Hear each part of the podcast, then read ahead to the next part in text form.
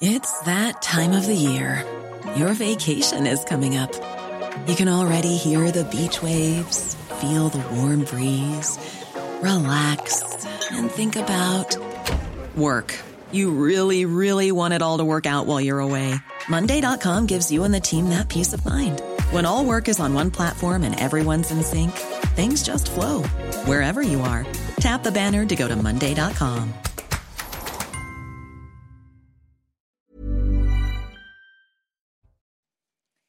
Bonsoir à tous, soyez les bienvenus dans Soir Info, deux heures et demie euh, de décryptage, de commentaires sur l'actualité et un début de tranche avec un journal présenté avec vous, Simon Guillaume. Bonsoir Simon. Bonsoir euh, Barbara et bonsoir à tous. J'espère que vous allez bien, vous êtes bien reposé. Je vais très bien, j'ai un week-end qui est passé très vite, mais j'ai eu le temps de me reposer pour être très en forme ce soir. Tant mieux, ça nous arrive à tous, hein, le week-end qui passe très vite, à vous aussi, j'imagine. Allez, on s'attaque à cette euh, actualité à la une ce soir, le choc et l'émotion toujours à Cherbourg. Hein. vous le savez, une jeune femme de 29 ans a été euh, violée chez elle en plein centre-ville. Les faits se sont produits le vendredi 4 août.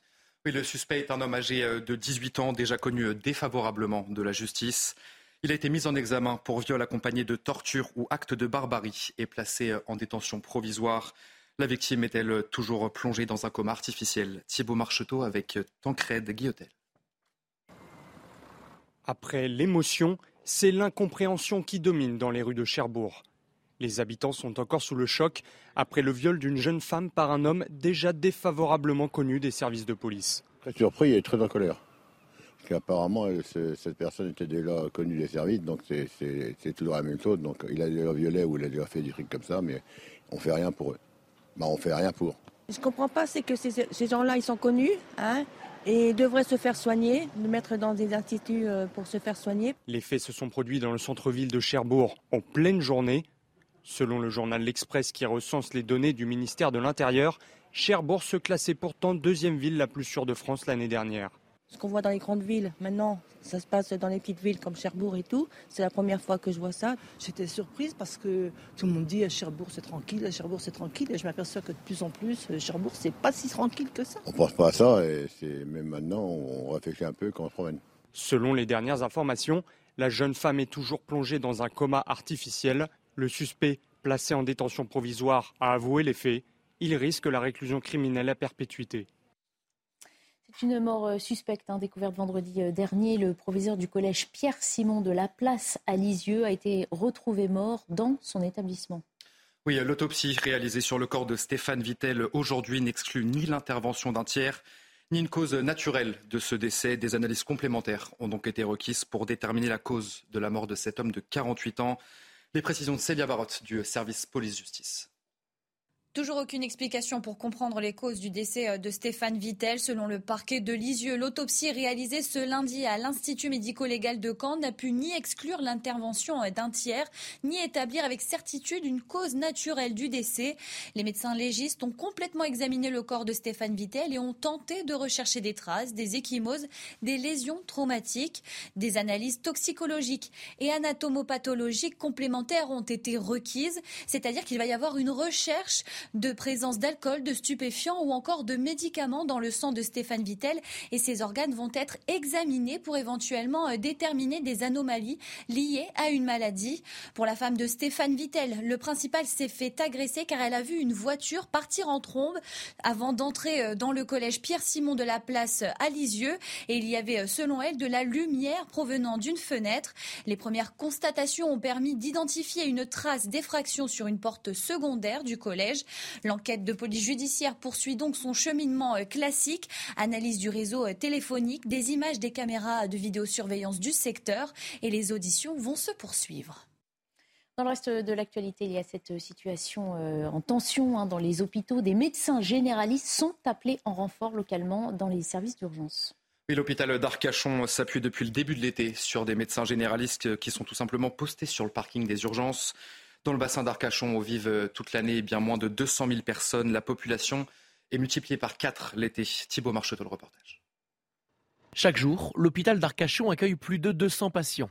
Alors pour soulager les différents services, ces préfabriqués installés sur le parking accueillent deux médecins généralistes qui prennent en charge la médecine légère et laissent les cas graves aux urgentistes. On a de plus en plus de patients effectivement qui, euh, qui viennent pour des motifs de médecine générale, pour de la petite traumatologie, parce que on fait un petit peu de médecine générale avancée, puisqu'on va réaliser des plâtres et des sutures, ce qu'on ne fait pas en, cabinet de médecine générale classique.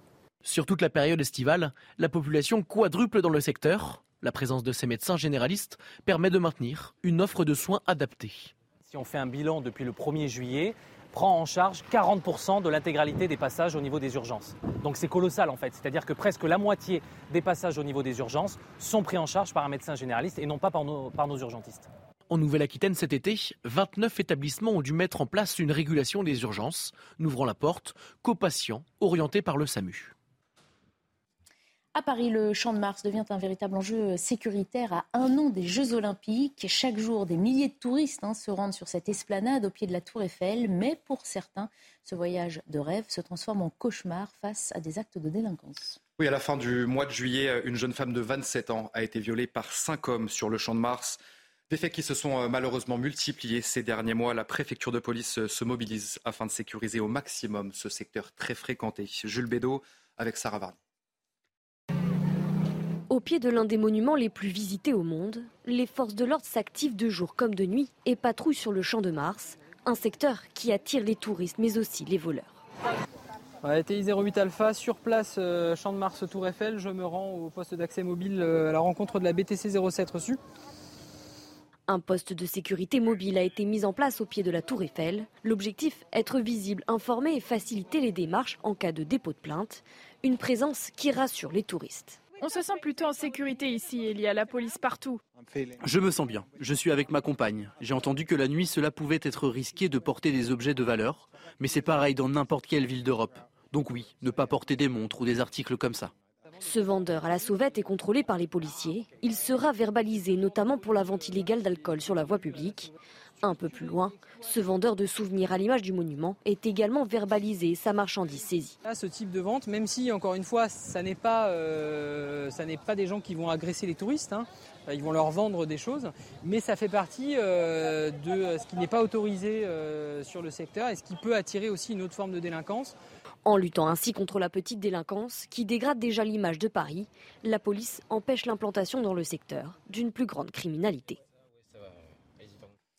Beaucoup d'exaspération en ce lundi de la part des usagers du RERB, conséquence de la fermeture d'une partie du tronçon de la ligne en direction de l'aéroport Roissy-Charles de Gaulle.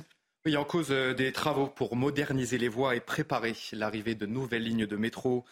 Mais heureusement, un dispositif de bus de substitution a permis de limiter la galère de ces usagers et des touristes aujourd'hui. Mais vous allez voir que vous allez l'entendre plutôt, certains euh, ont quand même eu quelques difficultés. C'est pas très bien organisé là, maintenant, je me suis réveillé à 5h30. Je suis 5h30 en dehors de chez moi. On va aller au travail. Mais euh, voilà, les bus, à chaque euh, une heure, il y a une bus ou 30 minutes, je ne sais pas. Ça ne nous arrange pas. Parce que ceux qui vont direct, ceux qui prennent le train vers euh, Roissy, ça ne nous arrange pas du tout. Parce que au lieu de prendre le direct, là, tu prends les correspondances, tu marches à 100, 100 mètres, entre 200 mètres, et puis ça fait la galère totale pour les gens. Parce qu'il y en a qui sont avec les bagages, les valises, les enfants. J'ai appelé la direction, on m'a dit qu'ils ont annoncé ça au radio hier, mais c'est pas suffisant, hein, c'est pas. C'est pas. C'est pas logique. oui. Vous êtes en retard. Regardez. Deux bus pour 200, euh, 300 euh, personnes. C'est dingue. L'actualité euh, internationale, c'est cet orage très violent qui a provoqué d'importants dégâts dans le nord de l'Italie. Et ces images sont assez impressionnantes. Une vague de boue, de rochers, de débris a tout simplement tout englouti sur son passage. Ça s'est passé dans la commune de Bardonnèche, près de la frontière française. Les pluies diluviennes ont provoqué un glissement de terrain. Mais heureusement, euh, aucune victime n'est à déplorer. Autre euh, catastrophe qui touche l'archipel américain euh, d'Hawaï, frappé par euh, des incendies d'une extrême violence la semaine dernière. Le bilan toujours provisoire fait état de 93 morts et ce bilan pourrait encore s'alourdir. Oui, seule une petite partie de la zone a pu être inspectée par les autorités. Et sur place, eh bien, les habitants décrivent des scènes apocalyptiques et certains ont malheureusement tout perdu. Sarah Fenzari. Des images qui font froid dans le dos. Hawaï n'est plus qu'un champ de ruines, une situation très critique pour les habitants et les ressortissants français tombés amoureux de ce petit paradis. On a ce qu'il faut pour quelques jours, on a assez d'essence pour, euh, pour, le, euh, pour, le, pour l'électricité temporaire et on a euh, assez d'eau et de nourriture pour probablement cinq jours. Cette Française n'aurait jamais cru vivre ça un jour. Il va y avoir malheureusement les dégâts et le, le résultat de ce feu va être beaucoup plus important que ce qu'on puisse imaginer. Le consulat général de France à San Francisco continue d'observer attentivement la situation. Il est recommandé de suivre les consignes des autorités locales. Pour cette Française, il est hors de question de quitter son île. On va rester, on va reconstruire et, euh, et l'ANA sera encore mieux que ce que c'était. Joe Biden a annoncé la mobilisation de tous les moyens fédéraux disponibles et a déclenché l'état de catastrophe naturelle. C'est la fin de ce journal. Merci beaucoup, Simon Guillain. Merci à vous. On compte sur vous à 22h pour un prochain point sur, sur moi, de l'actualité. Comme toujours, fidèle au poste, ça fait plaisir. On compte sur vous également. Dans quelques minutes, on recevra notre invité de 21h15. On fait un point sur l'état dramatique dans lequel se trouve notre hôpital français.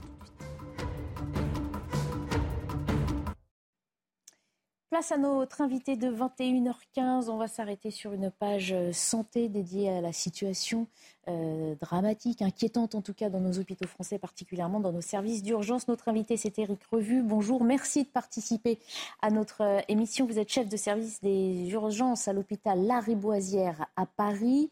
La situation dans les hôpitaux euh, publics reste donc très tendue, notamment pour ces services d'urgence.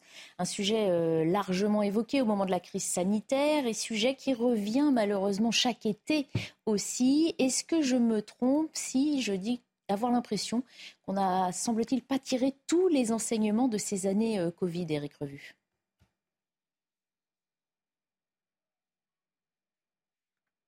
Alors, on ne vous entend pas, euh, Eric. j'invite la technique à améliorer peut-être le son. Allez-y, Eric Revu. Ouais. Ça y est. Euh, je vous entends très bien. Vous m'entendez bien? Très bien. Alors, est-ce que, est-ce, est-ce qu'on n'a pas eu le temps peut-être de tirer les enseignements ou est-ce qu'on a manqué de moyens eh bien, pour essayer d'appliquer euh, euh, des solutions pour tenter d'améliorer l'état de notre personnel soignant et de notre hôpital en général? Alors vous avez raison, je, vous disais que c'est vraiment un petit peu le feuilleton de l'été qui revient tous les étés malheureusement sur la, santé, sur la tension dans les services d'urgence. C'est un, problème qui revient, qui est de manière récurrente et il faut dire qui a été exacerbé euh, par la crise Covid. Et cette situation se présente en France, elle se présente aussi dans d'autres pays, notamment aux US, où il y a énormément de départs, euh, notamment de personnel paramédical, qui ont été, on va dire, épuisés, écœurés, qui ont quitté l'hôpital. Malheureusement, cette situation, il y a des signes d'alerte qui ont été faits bien avant la période Covid, et c'est vrai que le Covid a fait exploser un petit peu les charnières de l'hôpital. La situation, elle est toujours difficile, surtout en période d'été, en période de tension, en période d'épidémie. Et c'est vrai que nos services sont toujours, toujours sollicités, surtout au niveau des services d'urgence et des SAMU. On parlait déjà à l'époque hein, d'un navire en train de couler.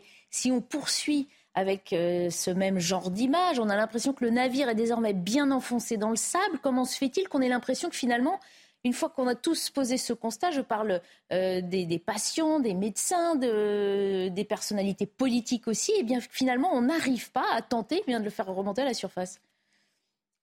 On va faire un parallèle de ce que vous venez de dire avec le radeau de la Méduse. On a l'impression que les services d'urgence, c'est un peu le, on écope en permanence et on essaye de de maintenir à flot il faut féliciter quand même les personnels médicaux, paramédicaux dans les services d'urgence qui essayent toujours d'assurer euh, ce service, on va dire, euh, minimum et en même temps maximum pour les patients les plus à risque. Il reste que c'est quand même quelque chose qui reste toujours difficile euh, à chaque fois. On essaye à chaque fois de tenir et c'est de plus en plus difficile, surtout dans cette période actuelle. Mmh évidemment, on salue hein, évidemment le, personnel euh, soignant. On sait que c'est lui en premier lieu hein, qui tient à, bout de bras cet édifice euh, hospitalier. On a vu notamment euh, aujourd'hui, grâce à des reportages, hein, ces solutions de secours que trouvent certains localement, à Arcachon notamment, où la population quadruple chaque été, mais c'est le cas dans de nombreuses autres régions de France. À Arcachon, on fait du coup appel à des médecins généralistes postés dans des préfabriqués sur le parking des urgences. Deux généralistes qui traitent chaque jour de 12h à minuit les patients évalués et orientés au préalable par une infirmière d'accueil à l'hôpital. On se dit, effectivement, c'est une solution. Enfin, quelle image de, traiter les patients dans des préfabriqués sur, un parking, hein, dans un pays qu'on a longtemps considéré comme ayant le, meilleur système de santé au monde. Vous avez raison, c'était un système qui a été classé dans les années 90 à l'époque de Jacques Chirac, euh, le premier système de santé au monde. Euh, on a dégraissé euh, de plusieurs points. D'ailleurs, maintenant, on n'est pas le meilleur système euh, hospitalier au monde, malheureusement. Maintenant, la solution de médecine générale, il faut quand même dire que les médecins généralistes sont un point important de notre système de santé. Il ne faut pas oublier que beaucoup de pays n'ont pas de système de médecins généralistes qui est à disposition. Donc il faut les remercier de s'investir de ce côté-là.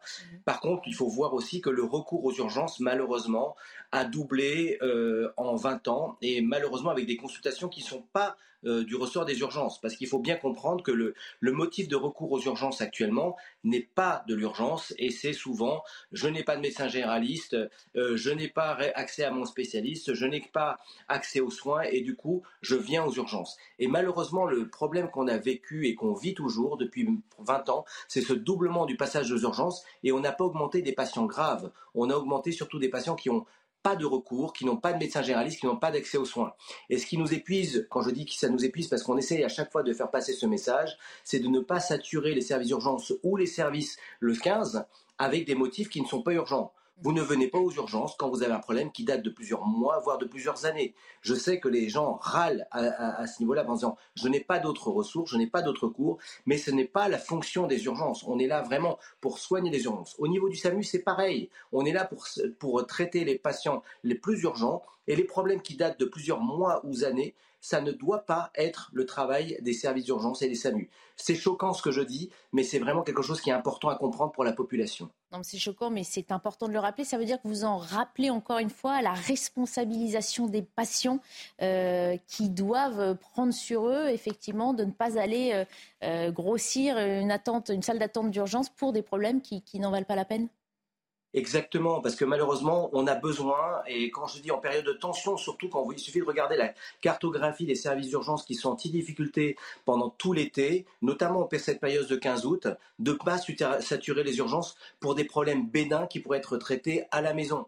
Quand je vous dis ça, c'est la vraie vie. Malheureusement, euh, c'est non seulement c'est épuisant, mais en plus ce sont des, des gens qui, qui n'ont pas de pathologie grave, qui n'ont pas de pathologie qui est du ressort des urgences et qui viennent quand même. Alors, il y a une part d'urgence ressentie, on le sait très bien. Euh, la douleur thoracique, on sait très bien que c'est quelque chose qui, qui, peut être grave, donc euh, ça ne nous choque pas. Mais des problèmes, je n'ai pas rendez-vous avec mon médecin traitant ou je viens pour renouvellement d'ordonnance, bah faut pas râler si on va attendre pendant des heures, parce que malheureusement, nos services d'urgence, nos SAMU, on traite les plus graves, les cas les plus graves d'abord, et malheureusement on attend.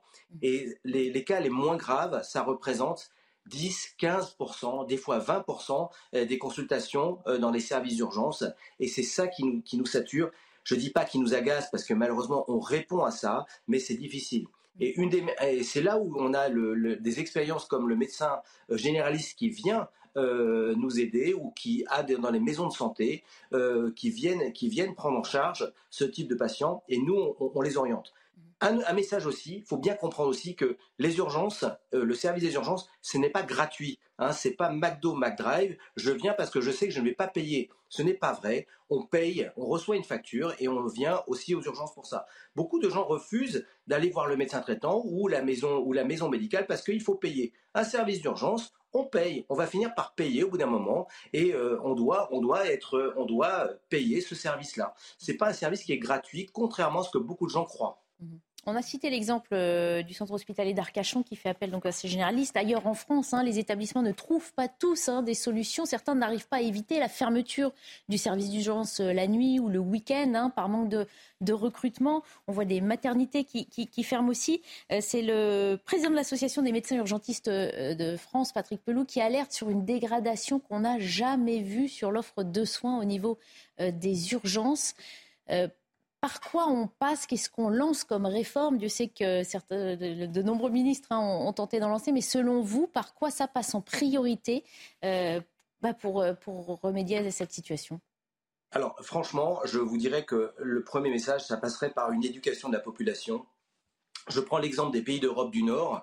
Euh, vous prenez la Finlande, vous prenez la Suède, vous prenez la Norvège, vous prenez le Danemark. Ces services ne vont pas aux urgences pour des motifs qui sont du recours de la médecine générale ou qui ne sont pas urgents. Ça, c'est la première chose. On a besoin de la population pour ce type de, de consultation. La deuxième chose, c'est que il y a effectivement une désertification euh, inégale, on va dire, en, France sur les services d'accès de soins. Et c'est vrai que euh, autant on peut garder des maternités qui sont de proximité parce que aller accoucher dans la maternité à côté, euh, c'est quand même assez pratique. Reste que les, consignes qui sont données par les ARS et les décisions qui sont prises pour les maternités, par exemple, c'est d'aller accoucher dans un endroit où on peut offrir toute l'offre de soins nécessaires si jamais il se passe quelque chose. Bien évidemment, un accouchement, ça se passe toujours très bien dans la majorité des cas, mais au cas où on doit s'organiser. Et eh ben, ce principe-là, on le retrouve dans tous les territoires de France pour lequel, malheureusement, euh, les ARS prennent des décisions de fermer des services d'urgence parce que malheureusement, on ne peut pas offrir ces services de soins euh, nécessaires euh, pour les patients. Ce qui entraîne quoi? Ce qui entraîne que quand vous avez une pathologie qui pourrait relever de l'urgence, ben vous avez des distances beaucoup plus importantes à parcourir pour atteindre l'hôpital dont le service d'urgence n'est pas ouvert. Et la vraie difficulté, elle est là. Alors vous allez me dire, les solutions, c'est quoi? Eh ben, euh, oui, on doit pouvoir permettre de garder ouvertes des structures, mais ces structures doivent être ouvertes de manière assez euh, euh, échelonnée et d'avoir de ne pas saturer non plus ces services pour des motifs non, non justifiés. Ça se, ça se passe pour euh, beaucoup de petits hôpitaux, petits en termes de volume, mais également même les gros CHU. C'est pour ça que la situation euh, d'alerte qui a été faite par mon collègue Patrick Pelou est inquiétante. C'est que même des gros hôpitaux dans des grosses villes, dans des gros CHU, sont concernés par ce problème-là. Donc ça veut dire que ce n'est plus du tout un petit problème de, un problème de petits hôpitaux. Ce sont des gros hôpitaux de grandes villes qui sont concernés. On rappelle hein, la loi de 2013 hein, qui fixait une règle, tout Français doit être à 30 minutes maximum d'une structure d'urgence. Ce n'est euh, malheureusement plus le cas euh, aujourd'hui à cause de ces, déserts euh, médicaux et de cette réorganisation qu'il va falloir penser. Je voulais qu'on qu'on aborde la valorisation aussi hein, et la, considération de ce personnel soignant hein, qui tient cet hôpital euh, à bout de bras. On a beaucoup parlé des, plafonnements euh, de l'indemnité des médecins intérimaires euh, ces derniers temps. on rappelle que les ministres ont validé hein, qu'elle reste fixée à 1390 euros la garde de 24 heures pour mettre fin à ce que l'exécutif appelait une surenchère en fait, qui ouvrait un peu à la concurrence entre hôpitaux, le recrutement de ces médecins pouvant atteindre des sommes faramineuses. Ce sont des questions qui gênent hein, lorsqu'on se rapporte au système de la santé et qui pourtant sont, bel et bien au cœur du problème. Vous avez raison, le, problème de, l'apparition de l'intérim avec une montée dans la surenchère des tarifs d'intérim était extrêmement dangereux. François Braun avait pris une décision qui était euh, courageuse et difficile, qui était celle de limiter, de plafonner euh, ce tarif, parce que sinon on allait dans la surenchère avec euh, des intérimaires qui jouaient, entre guillemets, sur une montée des, salaires pour, pour, pouvoir faire. la conséquence de ça, c'est qu'on fermait des services d'urgence parce qu'on n'avait pas d'intérimaires. On a besoin malheureusement des intérimaires. Il faut savoir que les hôpitaux sans intérimaires ne pourraient pas tourner malheureusement. Demander aux effectifs actuellement présents dans les services d'urgence, dans les SAMU et dans les SMUR, de continuer à assurer, bah, malheureusement, dans la quasi-totalité des hôpitaux en France, on manque encore de docteurs pour arriver, euh, quand je dis des docteurs, c'est également les personnels paramédicaux pour arriver à faire tourner.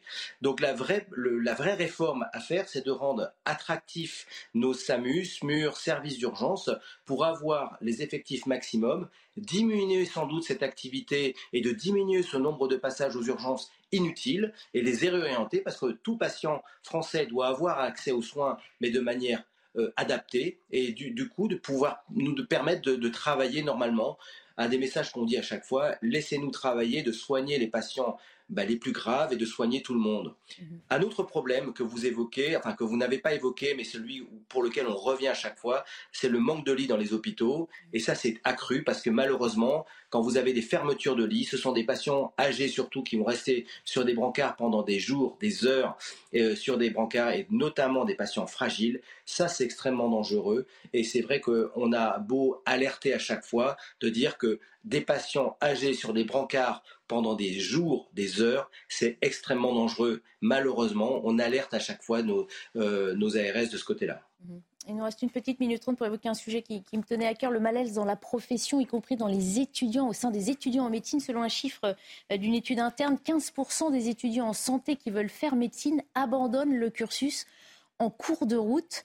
Euh, ça aussi, c'est inquiétant. Ça veut dire que en faisant cette formation, finalement, ça les conduit à s'en détourner. Est-ce que là aussi, il n'y a pas des axes d'amélioration à trouver, docteur? Oui, vous avez raison. Une des, choses qui revient, c'est qu'il faut savoir que nos études de médecine et nos facultés de médecine euh, sélectionnent les meilleurs. Ce sont vraiment des, excellents, excellents étudiants qu'on sélectionne. Et euh, quand je vous dis ça, c'est-à-dire 10-20%, c'est le taux de réussite à ce type de concours. Donc on sélectionne les meilleurs. Ce qui est dramatique, c'est que dans les sélections des meilleurs, on arrive à avoir des, jeunes qu'on va démotiver et qui vont abandonner. Et ça, malheureusement, c'est un échec de notre formation parce que malheureusement, on doit être élitiste dans la, formation, on doit sélectionner et former les meilleurs. Euh, vous prenez l'exemple des États-Unis, euh, c'est la, la, spécialité par exemple de médecine urgence, c'est la troisième spécialité prise par les jeunes américains.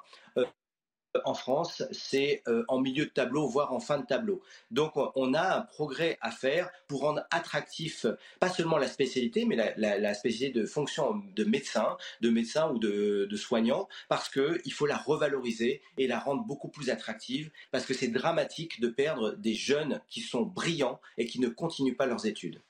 Merci beaucoup d'avoir rappelé ce message essentiel hein, si on veut euh, sauver notre hôpital euh, euh, français, longtemps cité comme étant l'un des meilleurs du monde. On a conscience, sans avoir toutes les précisions, qu'il est un petit peu descendu de son piédestal. Merci, docteur Eric Revu, d'avoir participé à, nous éclairer sur le sujet. Je rappelle que vous êtes chef de service des urgences à l'hôpital Larry Boisière. On va accueillir nos autres invités pour tout le reste de la soirée. Bonsoir, Frédéric Fougera. Bonsoir. Vous êtes président de Tenkan Paris. Nous accueillons également Ambroise Méjean. Bonsoir. Vous êtes vous président des Jeunes avec Macron et à vos côtés Charles-Henri Gallois? Bonsoir. Bonsoir. Vous êtes président de Génération Frexit. Que des présidents ce soir, évidemment. Alors attention. Alors, l'actualité, c'est ces nouvelles que nous attendions ce lundi, hein, qui devaient apporter euh, son lot d'éclaircissements dans l'enquête sur la mort suspecte du principal d'un collège de Lisieux. Je vous rappelle que la victime a été retrouvée morte au sein de son établissement vendredi matin. L'homme s'y était rendu après le déclenchement d'une alarme correspondant à une intrusion. L'autopsie du corps a été pratiquée ce jour, mais elle ne lève pas encore toutes les zones d'ombre. C'est Célia Barotte du service police-justice qui nous précise les conclusions de cet examen.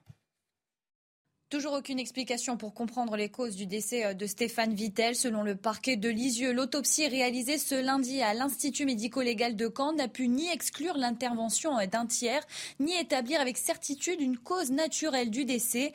Les médecins légistes ont complètement examiné le corps de Stéphane Vittel et ont tenté de rechercher des traces, des échymoses, des lésions traumatiques.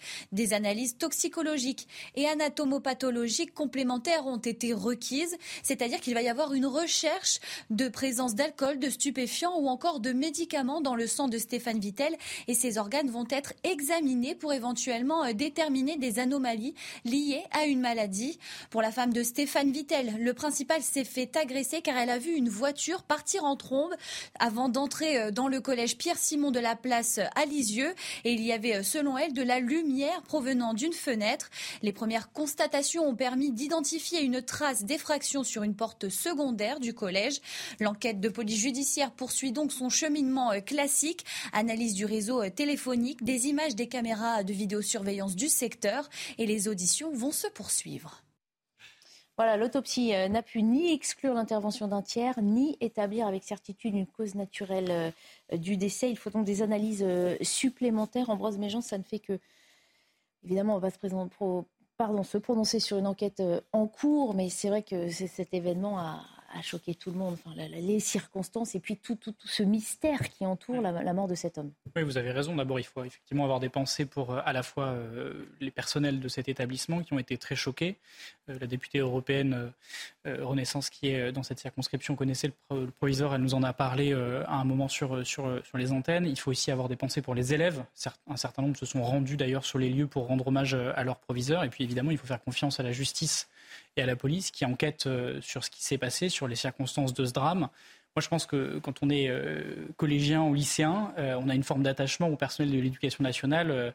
Euh, je, ma petite sœur qui passe, passait le bac cette année, effectivement, était attachée à ses professeurs ou responsables de, son, de, ses établissements. Et on y passe énormément de temps. Hein, on y passe énormément de temps. Et, et mine de rien, c'est des gens qui sont dans notre quotidien et qui font un métier qui n'est pas forcément évident parce qu'il s'agit de. Moi, j'étais, quand j'étais au collège et au lycée, j'étais au conseil d'administration de, des établissements. Et c'est vrai que le travail des proviseurs est un travail qui est complexe parce qu'il s'agit de de, réussir à mettre d'accord à la fois euh, les professeurs, les personnels d'éducation, les élèves qui parfois ne euh, sont pas toujours d'accord sur euh, ce qu'il y a à faire dans le lycée et ils jouent un rôle de concertation et de direction qui est essentiel pour nos établissements. Donc je pense que la seule chose qu'on peut faire, c'est rendre hommage au travail de ce proviseur décédé et attendre les suites de l'enquête et souhaiter un plein soutien à sa famille, aux élèves et au personnel de l'établissement. Mmh. Charles sait que c'est son épouse aussi hein, qui a déclenché, qui a alerté en posant de fait énormément de questions sur le fait qu'il ait pu être agressé, euh, sur le fait qu'il y avait eu une intrusion et qu'il ait reçu un, coup. En tout cas, les, circonstances dans lesquelles on a retrouvé le corps avec des lunettes un peu plus loin euh, laissaient penser qu'il avait été victime d'une attaque. Alors évidemment, vous avez raison, il faut attendre comme d'habitude euh, les conclusions de l'enquête. Il n'en reste pas moins que c'est quand même des circonstances assez troublantes. Vous l'avez dit, il y avait des traces d'intrusion. Mm. C'est la fille qui a retrouvé le, corps de son, de son père qui a hurlé. Après, la, la mère évidemment à, alerter euh, là aussi les, secours.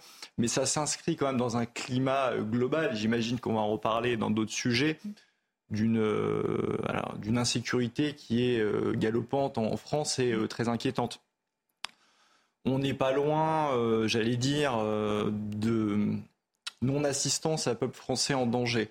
Si on regarde les, chiffres, c'est criant. Entre 2008 et 2020, le taux d'homicidité a fait euh, du x2, il a plus que doublé même d'ailleurs. Alors heureusement, la médecine a progressé, donc c'est pas à chaque fois un homicide, mais c'est un taux qui est très important. Et surtout, si on prend les agressions, donc les coups et blessures volontaires, on est sur du x7 par rapport à 1989. Donc on voit que cette situation devient hors de contrôle. Et on a évidemment une pensée euh, pour les élèves, une pensée pour la famille, mais je pense qu'il y a beaucoup de Français ce soir, et en général, qui sont très inquiets par la tournure qui est en train de prendre la France et euh, je pense qu'on aura l'occasion de le développer, mais il y a une sorte d'impunité euh, totale en France et ça amène évidemment la, question euh, de, du laxisme judiciaire qu'on retrouve sur des affaires qui sont maintenant quotidiennes. J'en entends certains qui disent qu'il ne faut pas récupérer les faits divers, mais j'ai envie de dire, quand vous avez des faits divers tous les jours en France, c'est plus des faits divers, c'est un fait de société, et le fait de société, c'est une insécurité galopante, c'est ce laxisme judiciaire. Et normalement, quand on est dans un fait de société, ça doit appeler à des réponses politiques. Ce qui peut inquiéter les Français, c'est surtout qu'on parle euh, d'agressions, euh, euh, d'attaques qui peuvent toucher n'importe qui.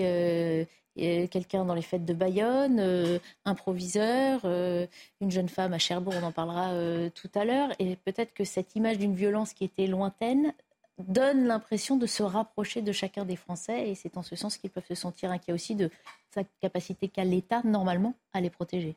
Exactement, là vous avez raison, il y a, eu Bayonne, mais il y a d'autres affaires. Enfin, on a vu euh, Cherbourg, il y avait avant euh, Axel, euh, Philippe, Enzo. Enfin, on est dans une telle Lola, une telle société en fait de, zapping que je pense qu'une partie des Français oublie en fait l'accumulation de faits qui est accablante et je pense que les Français sont très préoccupés par ce problème. Il faut amener une réponse euh, forte et la réponse forte pour arrêter l'impunité, c'est évidemment euh, des peines judiciaires beaucoup plus lourdes. on, le voit euh, en permanence. Alors certains nous expliquent que la population carcérale en France, c'est mal parce qu'on est au-dessus du taux. On a 76 000 personnes pour 60 000 places de prison. Sauf que là-dedans, vous avez quand même 19 000 étrangers. dans un État normal, logiquement, on expulserait peut-être les 19 000 étrangers pour laisser des places et pour appliquer des vraies peines en France. Il y a une affaire aussi qui, me vient à l'esprit, qui est terrible, c'est l'affaire euh, China, que vous avez peut-être suivi. Mm-hmm. On parle d'une petite enfant qui avait quand même 13 ans, qui a subi un viol collectif filmé, et les auteurs des faits sont s'en avec du sursis. Donc quand je parle de laxisme judiciaire, là c'est très concret et on, le voit au quotidien. Et cette impunité qui est créée derrière a fait que deux ans après, à 15 ans, mmh. cette même euh, euh, pauvre petite fille a été, euh, a été brûlée vive et l'auteur a pris 18 ans de prison. 18 mmh. ans de prison, dans 9 ans il sera sorti. Est-ce que on peut considérer que c'est une justice qui dissuade les criminels? Moi en tout cas je ne le pense pas. On va malheureusement en reparler euh, au sujet d'autres affaires. Euh, quel message on envoie, Frédéric Flogera, aux Français qui peuvent avoir justement l'impression que cette violence euh, se rapproche du, pas de leur porte?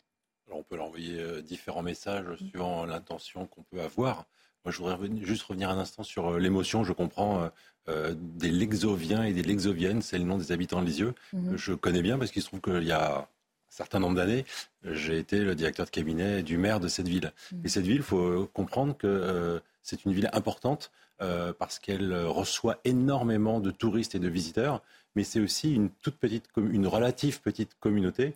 Et donc, euh, je pense que c'est l'ensemble de la population qui est touchée et marquée par cet événement parce que c'est c'est un, peu le, un petit village normand, c'est plus que ça, mais je ne veux pas caricaturer. Mais donc on peut comprendre l'émotion toute particulière que ça représente pour revenir sur votre question sur le message, tout dépend de la façon dont on souhaite le politiser. C'est un fait politique, ce n'est pas seulement qu'un fait divers, mm. c'est un fait politique.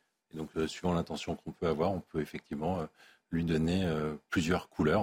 En tout cas, c'est inquiétant. C'est politique dès lors qu'on décide de, justement de, l'exploiter entre guillemets. Ah, n'empêche, c'est l'attaque d'un proviseur. C'est vrai dès que ça touche à l'école, ça effraie aussi encore un peu plus, non pas parce qu'on fait une hiérarchie, mais parce que ça rappelle Samuel Paty, même si, encore une fois, on n'a pas de, comparaison à faire entre les événements, mais ça touche à l'école, ça touche à l'éducation et donc à une jeunesse.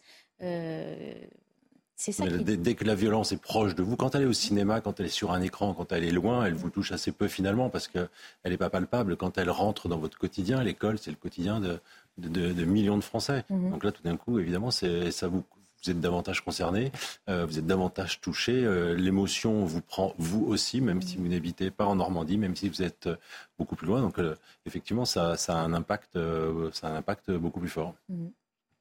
L'actualité, c'est aussi donc cette effroyable agression euh, à Cherbourg. Une jeune femme de 29 ans a été victime de viol à son domicile. C'était le vendredi 4 août.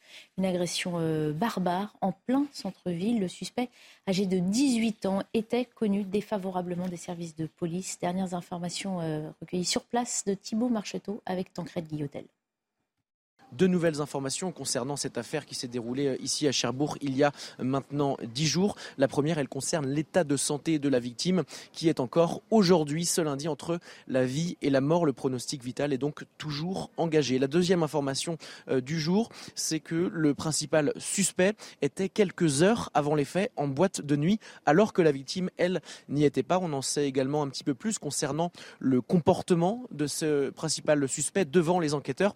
On nous parle d'une personne très froide qui n'a émis aucun regret devant les enquêteurs. Une étude psychologique devrait être menée dans les prochaines heures. Pour l'heure, ce principal suspect a été placé en détention provisoire et mis en examen pour viol accompagné d'actes de barbarie. Voilà, c'est donc un jeune homme de 18 ans qui est mis en examen hein, pour viol accompagné de torture ou acte de euh, barbarie. Suspect placé en, détention provisoire. Là encore, on est frappé euh, par l'âge du suspect. Euh, il est jeune adulte, 18 ans, certes, mais l'actualité récente fait la plupart, euh, dans la plupart des cas, euh, évoque des, mineurs. C'est ça qui interpelle aussi et, qui, et qui mérite qu'on s'y euh, intéresse et qu'on agisse surtout. Comment se fait-il que d'aussi jeunes adultes soient déjà tombés dans la délinquance et qu'on ne puisse pas les empêcher 18 ans, mais c'est terrible. C'est du viol, c'est de la mmh. torture, c'est de la barbarie. Enfin, est-ce qu'on est aussi, encore une fois, je, parlais de cinéma il y a quelques secondes, mais est-ce qu'on est dans le cinéma? Est-ce qu'on est dans un jeu vidéo? On mmh. n'est pas dans la réalité. Mmh. Enfin, on comprend que la, personne est euh, légèrement cinglée. Euh, il y, a vraiment un problème. L'étude du profil psychologique va être super intéressant parce que. Intéressant ou pas, et en même temps, attention à, ne pas excuser finalement par des pathologies peut-être, parce que dans l'ensemble des cas, tous ne sont pas considérés comme. Euh, c'est souvent le risque de chercher, de chercher des excuses. Euh, les faits sont là, les victimes sont là. Mm. Mais 18 ans, 18 ans, c'est absolument horrible mm. euh, d'imaginer. C'est un gamin, on est un gamin encore à 18 ans, on est un jeune homme. Mm. On, est, quand même relativement un gamin. On n'a rien vécu et on est capable de, on est capable de viol, de torture. C'est effrayant. Et on rappelle que, dans un autre registre, mais les émeutes hein, d'il y a un peu plus d'un mois euh, avaient révélé que les émeutiers étaient en grande majorité des mineurs. Et on fait encore une différence, non seulement des mineurs, mais de très jeunes mineurs. On ne parle pas de mineurs de 17 ans, on parlait aussi de 12 ans. d'enfants, parce qu'il faut bien appeler encore un enfant de quand on a 12 ou 14 ans. C'est ça qui marque aussi dans la succession de, de ces faits. D'où ma question. Qu'est-ce qu'il faut améliorer dans notre pays, en Méjean, pour que cette jeunesse ne verse pas dans la délinquance encore un peu plus Question très intéressante, mais il faut d'abord commencer par poser le sujet, c'est que ça ne concerne pas tous les jeunes. Et Non, bien quand même qu'on le. Mm. dise et qu'on le rappelle avant de commencer, c'est que euh, ça concerne une minorité de jeunes, inquiétante certes, mais une minorité quand même. Ensuite, euh, la question de comment est-ce qu'on traite la violence euh, dans la jeunesse, qui, vous avez raison, se multiplie et se démultiplie. Et je pense que la réponse, elle tient à plusieurs points. Il y a la question évidemment de l'autorité des parents qui est euh, une question essentielle. Euh, On l'a vu pendant la, crise et pendant les émeutes qu'on a traversées. Euh, on s'est rendu compte que dès lors qu'on en a appelé à l'autorité parentale, dès lors que les sanctions judiciaires ont été beaucoup plus fortes, on a vu une, forme de décrue des événements qui avaient pris place à ce moment-là. Il y a évidemment la question Vous l'avez senti ça? Vous l'éducation. vu? Bah, vous avez bien vu que ça s'est arrêté au bout d'un moment. C'est-à-dire qu'il y a eu Différents il y a- facteurs ont pu mener à, à l'arrêt des émeutes. C'est pour ça que J'aimerais penser comme vous que le rôle des parents en a a été plusieurs. Il y en a primordial. Il y a le rôle des parents, il y a celui de l'éducation, évidemment, de manière générale. Il faut qu'on puisse restaurer aussi le respect euh, euh, des personnels éducatifs. On en parlait juste avant. Euh, C'est absolument essentiel. Et puis enfin, il y, a, il y a la question de la citoyenneté de manière générale.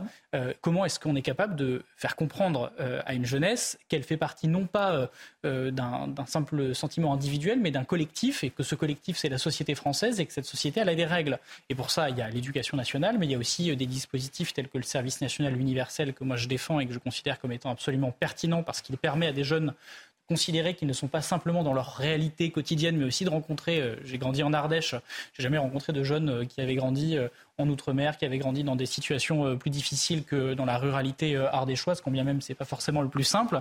Donc il faut, il faut ajuster tous ces, tous ces sujets-là, et puis il faut évidemment qu'il y ait une forme d'impunité qui cesse, euh, parce que dès lors que la justice est au rendez-vous, évidemment ça a un impact.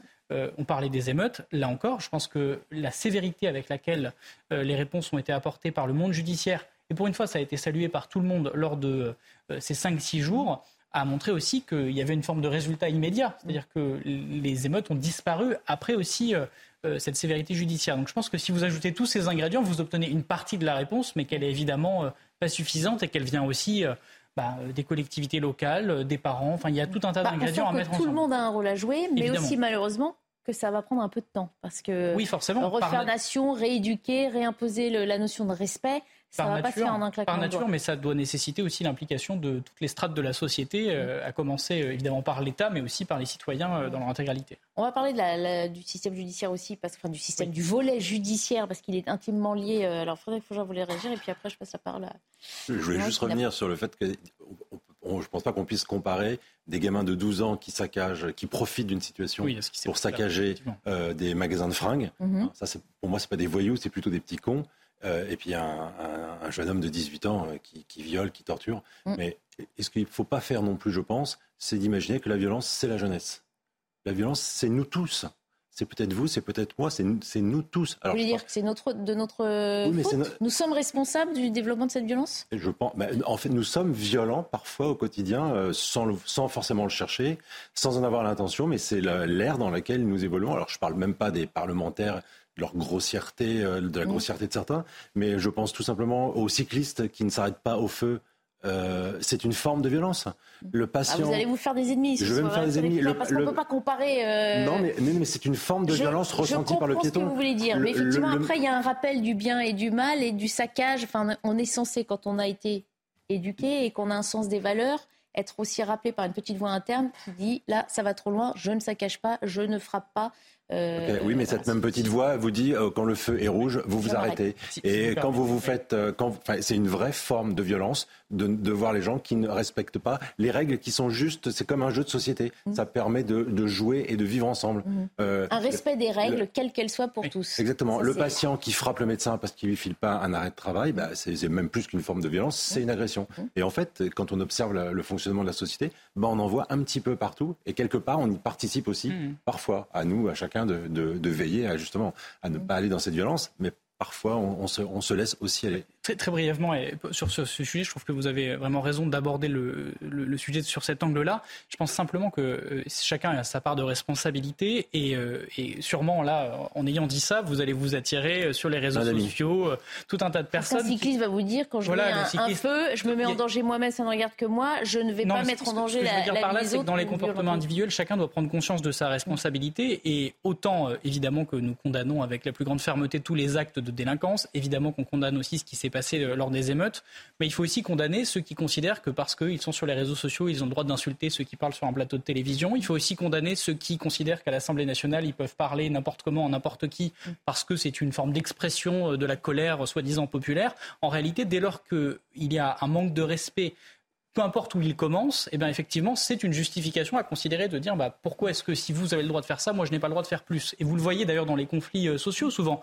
Il y a plein de gens qui vous disent oui, mais la violence physique, elle est légitime parce qu'on ne nous écoute pas. Bah non, en fait, la violence physique n'est jamais légitime. Mm. S'il y a euh, un problème et un conflit, euh, la société est censée avoir mis en place des règles et des normes pour le régler. Et ça, chacun doit l'entendre. Alors évidemment, ça, tout ça est, bien peu de choses par rapport à ce dont on était censé parler là au départ. Mm. Et il ne faut pas faire de comparaison maladroite. Mais c'est important et je pense que vous avez eu raison de le souligner. Et, je pense qu'on peut avoir une pensée pour tous les gens qui euh, nous envoient sûrement en ce moment beaucoup de mots doux sur euh, Twitter, Facebook et leur dire que euh, ça commence aussi par eux. Donc on ne peut pas comparer. Charles-Henri Gallo, que vous inspirent ces échanges sur les, incivilités et le respect de la règle Évidemment, tout condamner, mais il faut quand même faire une hiérarchie. Je veux dire, quelqu'un qui, qui déborde sur une, ligne blanche, je le mets évidemment pas au même niveau que quelqu'un qui va attaquer les forces de l'ordre, des bâtiments, ou quelqu'un qui va carrément faire ses actes barbares comme à Cherbourg. Moi, si vous voulez, ce qui me révolte dans ce qui s'est passé à Cherbourg, c'est que j'ai envie de dire un énième drame, en fait, qui n'aurait pas dû se produire ou que normalement, c'est normal, n'aurait pas pu se produire. Mm. Parce que, encore une fois, c'est quelqu'un qui est euh, connu euh, des services, connu d'ailleurs pour des faits de viol. Ça rappelle d'ailleurs l'affaire Varin de 2012 à Toulouse, où il y avait les connaissances, mais finalement rien ne s'est passé. Au niveau du mode opératoire, ça peut rappeler euh, l'affaire Zouari d'Avignon. Ah, malheureusement, il y a énormément d'affaires similaires. C'est ça qui est terrible, c'est pour ça qu'on en parle. Le mode opératoire, en fait, de rentrer l'été comme ça mm. dans des, balcons ouverts, c'est exactement le, même mode opératoire. Et, en fait, s'il y avait une justice qui n'avait pas été laxiste, ces faits-là n'auraient pas eu lieu. Et ça me rappelle aussi le nombre innombrable, même si là, la personne, en l'occurrence, le criminel, est français, mais le nombre d'actes qu'il y a eu ces derniers temps avec des personnes étrangères sous OQTF. S'il n'y avait pas eu un laxisme migratoire, il n'y aurait pas eu ces crimes-là. Donc on en vient à ce volet judiciaire, effectivement, qui est, primordial dans ce débat. C'est des crimes qui n'auraient jamais dû avoir lieu mm. s'il n'y avait pas un laxisme judiciaire ou pour d'autres affaires un laxisme migratoire. C'était cette expression soulevée par ces familles de victimes euh, dans une tribune publiée dans, la presse le week-end dernier. Le, oh, aurait dû. Il faut mettre fin au aurait dû. Il aurait dû être en prison, il aurait dû euh, être euh, ailleurs. Et malheureusement, on n'arrive pas. Donc, d'où cette euh, responsabilité qu'on met aussi sur le, la justice, le politique et la justice. De, manière générale, euh, évidemment que quand on voit cette situation, on ne comprend pas pourquoi cet individu était dehors. Enfin, je veux dire, personne ne peut dire le contraire. Et ceux qui disent le contraire sont euh, dans un monde un peu imaginaire? Par contre, là où il y a un sujet, effectivement, c'est comment est-ce qu'on est capable de donner plus de moyens à notre sécurité, à notre justice pour pouvoir agir. Parce que là où on a l'analyse peut diverger de la vôtre, c'est que ce n'est pas forcément du laxisme judiciaire. Il y a peut-être évidemment des magistrats qui ont euh, euh, des positions qui sont euh, parfois laxistes, ça existe sans, nul doute, mais il y a aussi un sujet de moyens qui est donné à la justice. Et quand on compare, quand on est arrivé aux responsabilités en 2017 avec Emmanuel Macron et qu'on comparait le taux d'investissement dans la justice en France pour l'investissement dans la justice dans d'autres pays européens, on se rendait compte qu'il y avait un décrochage majeur du financement de notre système judiciaire. Et c'est pour ça qu'on a augmenté en l'espace de 5 ans, près de 40% le budget du ministère de la Justice pour recruter plus de magistrats, plus de greffiers, plus de personnes qui sont euh, dans euh, les tribunaux pour pouvoir aller plus vite, pour être plus efficace et pour aussi que les juges aient plus de facilité à juger euh, les différentes affaires. Donc il faut aussi, au-delà de critiquer certains magistrats, mettre les moyens sur la table. C'est ce que nous essayons de faire pour pouvoir accélérer cela. Et sur la justice des mineurs, parce que vous en parliez, alors là ça ne le concerne pas, mais sur la justice des mineurs, on a aussi réformé une justice des mineurs qui mettait parfois 9 à 18 mois pour euh, mm. euh, juger un mineur, ce qui est extrêmement long. Vous vous rendez compte, vous dites à un mineur qui a commis un acte euh, délictueux ou un criminel qui sera jugé 9 mois après, l'efficacité de la peine est, absolument ridicule. Alors mm. qu'aujourd'hui, on est passé à un délai de 3 mois, ce qui est beaucoup plus efficace, beaucoup plus rapide, et ça permet d'avoir de meilleurs résultats. Mais donc le sujet, c'est pas seulement celui du laxisme judiciaire, c'est aussi celui des moyens qu'on donne à la justice, et il faut aussi souligner le travail parfois difficile qui est fait par les magistrats. Quand je parlais, je, voudrais quand même rebondir là-dessus. Il n'y a pas une, seulement un problème de magistrat, il y a un problème aussi euh, politique. Emmanuel Macron, en 2017, il avait promis un nombre de places de prison qu'il n'a pas fait. Et on arrive dans une situation où vous avez une surpopulation carcérale. Et donc, en réalité, en fait, vous n'avez plus de place dans les prisons. Et donc, qu'est-ce, qu'est-ce que font les juges? Bah, Soit ils ne mettent pas en prison, soit ils mettent en prison pour des périodes très courtes, de telle sorte que les gens puissent avoir de la place en fait en prison. On en est là. Et il y, a des mesures qui sont très concrètes. en l'occurrence, il y a des peines complémentaires qui, qui, si nécessaire, peuvent exister pour, pour sur. Euh, Quand on voit les chiffres, ne suffisent pas visiblement. non, mais, là, euh, vous, prenez un, cas qui est extrême en l'occurrence, mais sur sur les sujets de, de l'emprisonnement, il y a beaucoup d'études qui ont été menées sur les questions de la récidive. Euh, sur certains, types de délits, en réalité, l'emprisonnement n'est pas forcément le meilleur moyen d'éviter la récidive, voire même des fois il l'augmente. Donc la réalité, c'est aussi que euh, au-delà de construire des places de prison, et nous le faisons effectivement, et on le concède, puisqu'on a eu du retard dans le premier quinquennat, c'est 15 000 places de prison sur les deux quinquennats, il n'y en a que 2 000 qui ont été construites sur le premier quinquennat. Mais en même temps, c'est facile de le dire sur un plateau de télévision. Construire une place de prison, je le rappelle quand même, euh, vous avez été euh, directeur de cabinet d'un élu local. Euh, pour construire une place de prison, il faut que les élus locaux ne veulent pas que ce soit sur leur territoire. D'ailleurs, souvent, vous avez des élus de droite qui vous expliquent qu'il faut faire plus de places de prison et quand on leur propose de mettre des prisons chez eux, n'en veulent pas, ce qui est compréhensible, évidemment. Mais à chaque fois, il faut aussi rentrer dans la complexité du sujet. Mais tout ça, tout ça pour dire quand même qu'il faut qu'il y ait une continuité et il faut aussi qu'on arrête de, de considérer qu'il faut simplement mettre les gens en prison, que ça résoudra le problème. Il y a des sujets sur il faut évidemment que les gens qui méritent d'être en prison aillent en prison et ceux pour lesquels euh, la récidive euh, est plus élevée lorsqu'ils vont en prison puissent bénéficier de peines complémentaires, de travail d'intérêt général, euh, de bracelets électroniques comme c'est le cas aujourd'hui, mais pas encore suffisamment. C'est pas ce que dit la criminologie. Si vous regardez le cas hollandais qui est très connu dans la criminologie, au contraire, mettre des peines courtes, mais le fait de faire des peines dissuade de de réitérer. vous ne parlez pas des crimes, là, en l'occurrence. On ne parle pas du même sujet. C'est pour, ça, pour ça qui est intéressant. C'est que... On parle de la délinquance en général, et encore une fois, les chiffres sont, catastrophiques. Et le problème, encore, il y a des solutions. Les places de prison, je suis d'accord avec vous, ça ne se fait pas du jour au lendemain. En l'occurrence, il y a 19 000 étrangers qui sont en prison à l'heure actuelle en France. On pourrait très bien imaginer les expulser dans leur pays d'accueil. Mais pour que ce soit efficace. Vous pensez qu'on est contre hein Pour que ce soit efficace, il faudrait avoir des frontières. Or, je ne crois pas que vous vouliez sortir de Schengen. Je crois qu'il y a des frontières dans les. Alors, en l'occurrence, ce sont des, des étrangers extra-Union européenne. il y en a aussi de l'Union européenne qui pourraient être expulsés. Il y en a 3000. Mais, mais, mais en fait, vous pourriez quand même les expulser. Le problème, même s'ils ne sont pas dans l'Union européenne, à partir du moment où vous êtes dans Schengen, ces personnes-là peuvent revenir du jour au lendemain via un autre pays et arriver en France. Donc à partir du moment où vous n'avez pas de contrôle aux frontières, c'est la même chose que pour les OQTF. Vous pouvez expulser les OQTF, vous pouvez expulser les étrangers délinquants. Quand vous n'avez pas vos frontières, ces gens-là peuvent revenir très facilement du jour au lendemain et le problème ne va faire que s'aggraver. Donc il y a, une, il y a effectivement une cohérence globale qu'il faut avoir là-dedans. Il faut se donner les moyens de ses ambitions et ça passe par des méthodes fermes et ça passe par un contrôle des frontières, ce qui n'est pas possible dans, Schengen. Et je voulais revenir sur la notion de laxisme, qui en fait est assez subjective. Et je, je, parle souvent en fait de la responsabilité de la justice. En France, un policier euh, qui ne prend pas la bonne décision dans l'exercice de son activité, il est personnellement responsable. Mm.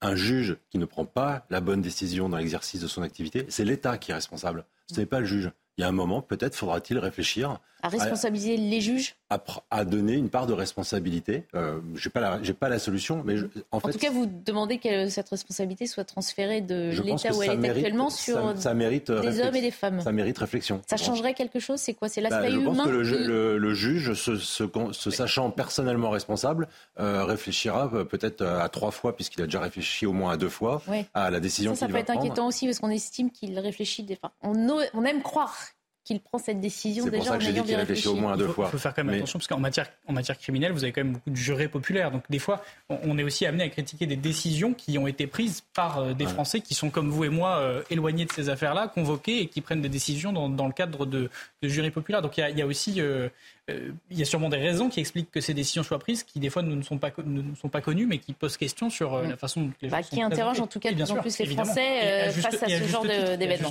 Mais il y a quand même beaucoup, de décisions qui sont prises par des juges professionnels.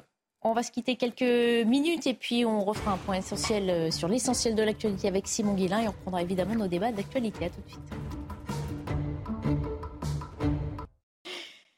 Est 22h, soyez les bienvenus si vous nous rejoignez sur euh, CNews. C'est toujours Soir Info avec nos invités. Mais d'abord, on fait un point sur l'essentiel de l'actualité que nous résume Simon Guillain. Rebonsoir Simon. Rebonsoir chère Barbara et bonsoir à tous ceux qui nous rejoignent sur CNews à 22h ce soir. On commence ce journal avec l'exaspération des usagers du RERB. Conséquence de la fermeture d'une partie du tronçon de la ligne en direction de l'aéroport Roissy-Charles de Gaulle pour travaux. Mais heureusement, un dispositif de bus de substitution a permis de limiter la galère des usagers ainsi que des touristes aujourd'hui. Mais certains ont quand même eu quelques difficultés. Je vous propose d'écouter ces quelques témoignages que nous avons recueillis ce matin. C'est pas très bien organisé. là, maintenant, je me suis réveillé à 5h30. Je suis 5h30 en dehors de chez moi. On va aller au travail. Mais euh, voilà, les bus, à chaque euh, une heure, il y a une bus ou 30 minutes, je sais pas. Ça ne nous arrange pas.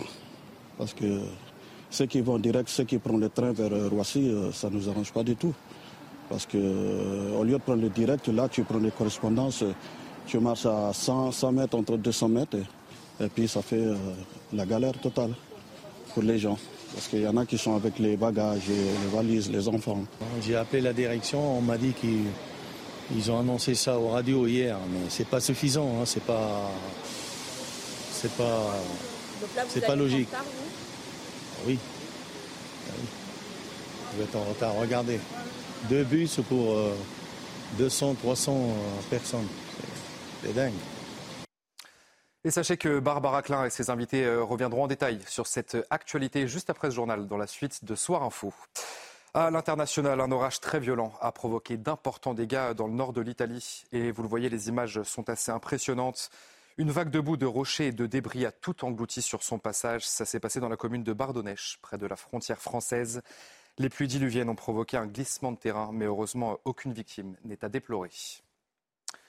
Le roi Charles III, bientôt euh, en France. la date est fixée autour du 20 septembre à Paris. Avec une étape à Bordeaux qui est prévue le 22 septembre, cette visite d'État était initialement prévue du 26 au 29 mars dernier, mais elle avait dû être reportée en raison des mouvements sociaux en France contre la réforme des retraites. Cela aurait dû être la première visite à l'étranger de Charles III depuis son accession au trône. Et enfin, l'archipel d'Hawaï a été frappé euh, par des incendies d'une extrême violence, vous le savez, la semaine dernière. Au moins 93 personnes ont perdu la vie, euh, mais le bilan pourrait malheureusement encore s'alourdir dans les prochaines heures. Seule une petite partie de la zone a pu être inspectée par les autorités. Et sur place, eh bien, les habitants décrivent des scènes apocalyptiques. Certains ont malheureusement tout perdu.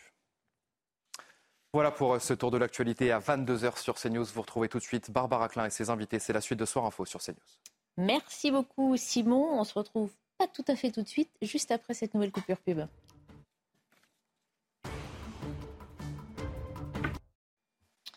On va parler effectivement euh, de cette galère pour euh, les usagers de la ligne B du RER e à Paris. Mais avant, petit détour par Marseille, autour de cette gare Saint-Charles. Vous le savez, victime d'une grève des éboueurs. Elle avait été débarrassée de ses ordures en fin de semaine dernière. Mais voilà que ça recommence. Les poubelles débordent de nouveau. Je vous laisse découvrir ces images, ces photos aussi que nous ont, euh, que nous a envoyé notre journaliste Laure Hein, c'est une grève euh, entamée le 1er août de la part des agents de nettoyage qui se poursuit. Ils dénoncent ces grévistes ne pas avoir perçu l'entièreté de leur salaire ces derniers mois, notamment des heures supplémentaires effectuées les dimanches et les jours euh, fériés. il semble qu'à Marseille, soit difficile de mettre tout le monde d'accord, en tout cas de résoudre les problèmes. C'était résolu vendredi matin et lundi soir, en tout cas lundi matin, c'est de nouveau le problème. Comment on fait, Charles Regalo? Alors, ça a été résolu euh, partiellement ou temporairement, du moins, parce que c'est la mairie de Marseille qui a décidé d'intervenir pour nettoyer. Mm. Mais bon, vous savez euh, comment fonctionne une gare. En une journée, évidemment, que les poubelles sont complètement euh, mm. pleines à nouveau. dans cette affaire, c'est très dur, en fait, d'avoir un avis tranché, pour la simple et bonne raison que les salariés expliquent qu'ils n'ont pas été payés, auquel cas, évidemment, le mouvement social serait évidemment compréhensible. Enfin, pas qu'ils n'ont pas été payés, hein, qu'il manque une partie, des, primes. Voilà. Euh, et, la société, euh, c'est une société privée en l'occurrence, elle euh, explique que s'ils ont bien été payés. Et donc, en l'occurrence, si c'est le cas, on se demande quels mm. sont les motifs réels de la grève. Peut-être est-ce une demande d'augmentation de salaire, on peut le comprendre dans le contexte inflationniste actuel, mais dans ces cas-là, il faudrait jouer carte sur table et le mm. dire. Donc il est très difficile d'avoir un, avis tranché, si ce n'est que pour la ville de Marseille, qui est souvent décriée, mais qui est une très belle ville. Mm. C'est dommage euh, en pleine euh, saison estivale, qui accueille des, notamment beaucoup de touristes, euh, de voir cette image de la gare Saint-Charles. Mm. Mais effectivement, sans tous les tenants aboutissants et sans la vérité, il est dur de se prononcer en faveur des, grévistes ou de, la société en question. Sachez d'ailleurs qu'une audience hein, s'est tenue devant le tribunal judiciaire de Marseille pour statuer sur la légitimité de cette mobilisation. La décision était mise en délibéré à euh, vendredi. Frédéric Faugeras, c'est dommage, mais on parle beaucoup de Marseille à cause de ces poubelles hein, euh, ces derniers mois. Ça arrive régulièrement, ces problèmes de poubelles. En termes d'image, de communication, c'est absolument terrible. Une mm. grève des éboueurs, c'est toujours une très forte pénalité pour l'image d'une ville. Donc là, à Marseille, on voit que le maire euh, s'est mobilisé pour essayer d'intervenir et de faire en sorte que les choses évoluent. Bah, il y a eu une passe positive et puis euh, on y retourne. Euh, d'autres maires dans d'autres temps n'ont pas fait exactement le même choix. Je pense que c'est vraiment une erreur parce que ça abîme l'image de marque de la ville effectivement, pour le, sur le fond, on, ne connaît pas la réalité. Mm. Est-ce que l'entreprise ment Est-ce que c'est les, que les employés qui ne disent pas la vérité? Est-ce qu'il y a autre chose entre? On ne le sait pas, donc euh, il est difficile de le commenter. En tout cas, l'effet, l'impact sur l'image de la ville est très mauvais dans l'absolu. Euh, à un an des Jeux Olympiques, avant la Coupe du Monde de rugby, c'est terrible. En pleine vacances, bon, c'est, c'est assez désolant. Et puis c'est désolant pour l'image euh, des Marseillais et des Marseillaises qui n'ont pas du tout envie de montrer cette image de leur ville.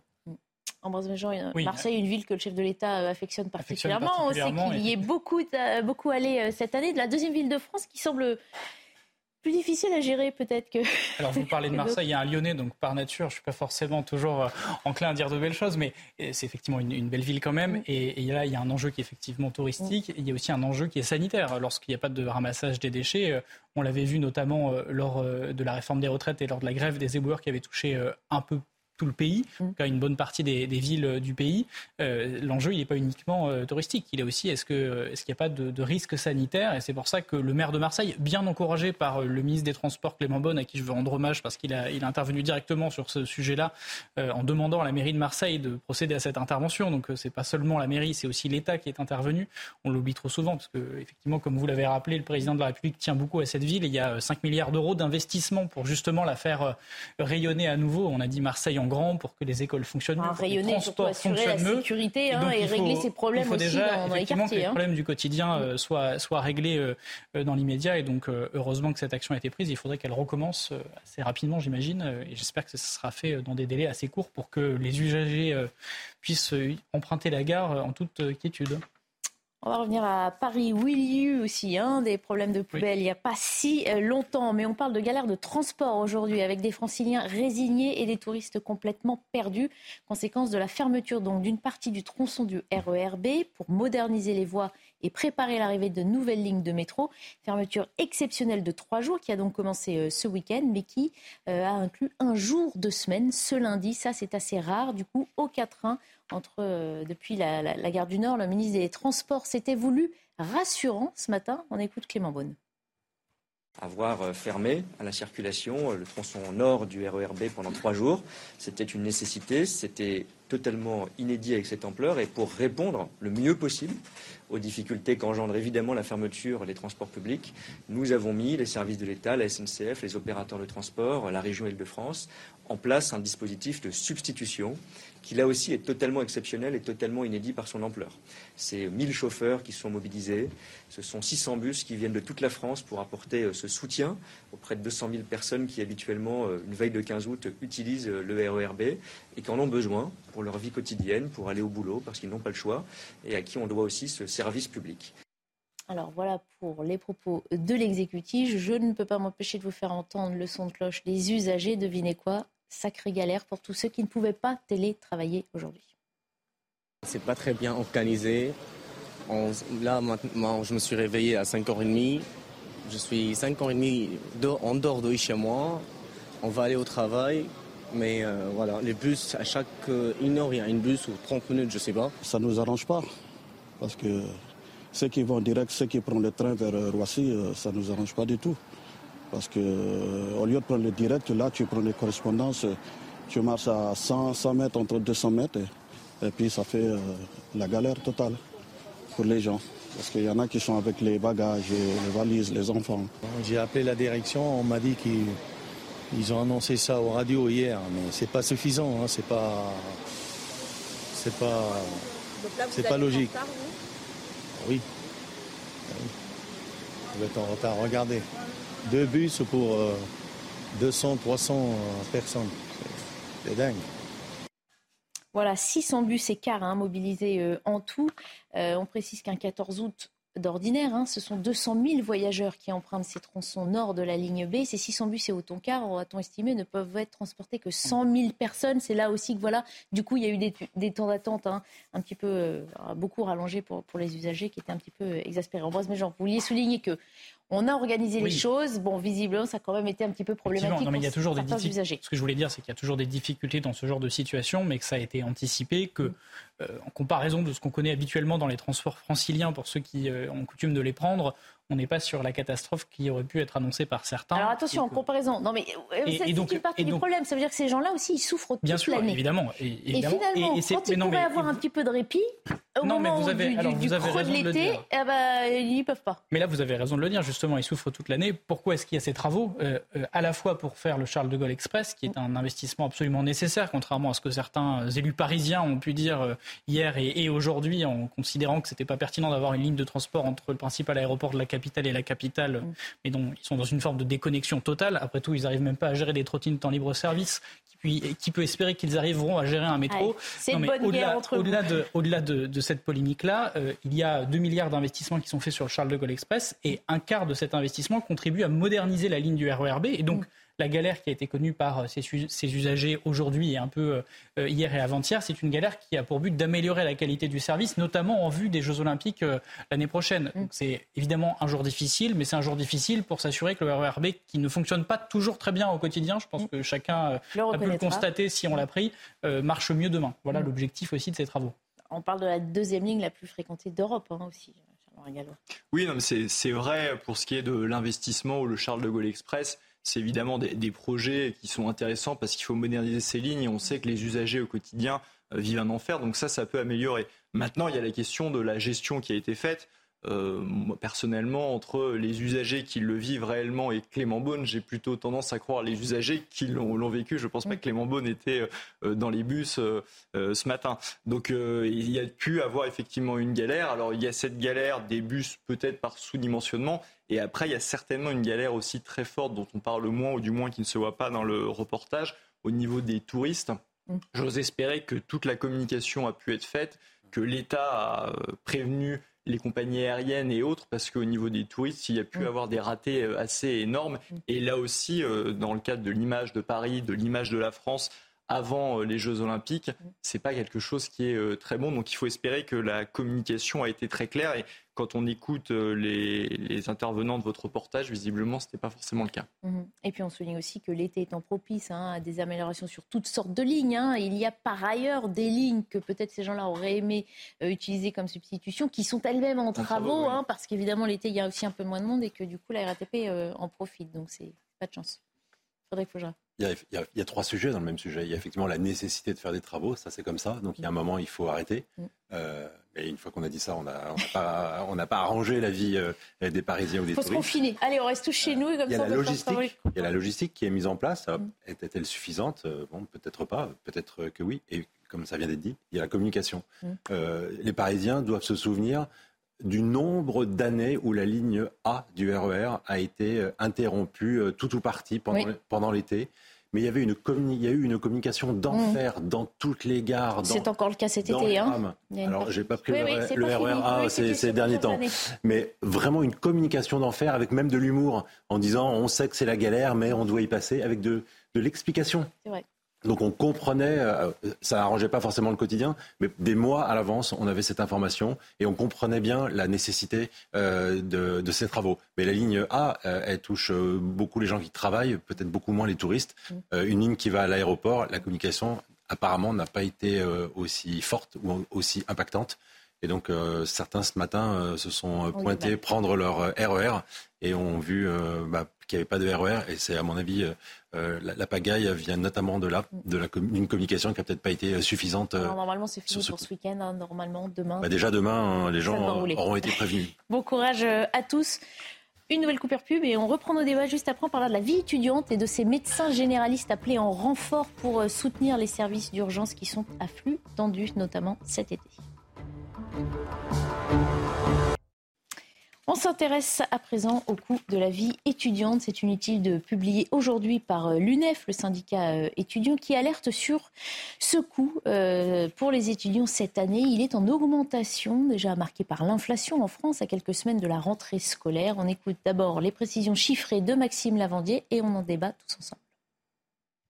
C'est un constat affligeant que dresse l'UNEF ce lundi. Dans son rapport annuel, le syndicat étudiant dénonce un coût de la vie étudiante en nette augmentation. Une hausse de 6,47% en 2023, soit près de 595 euros de plus par an. Une année déjà marquée par la hausse des prix à la consommation de 4,5% en juin. Jamais, en 19 ans d'enquête, l'évolution du coût de la vie étudiante n'avait atteint de tels sommets.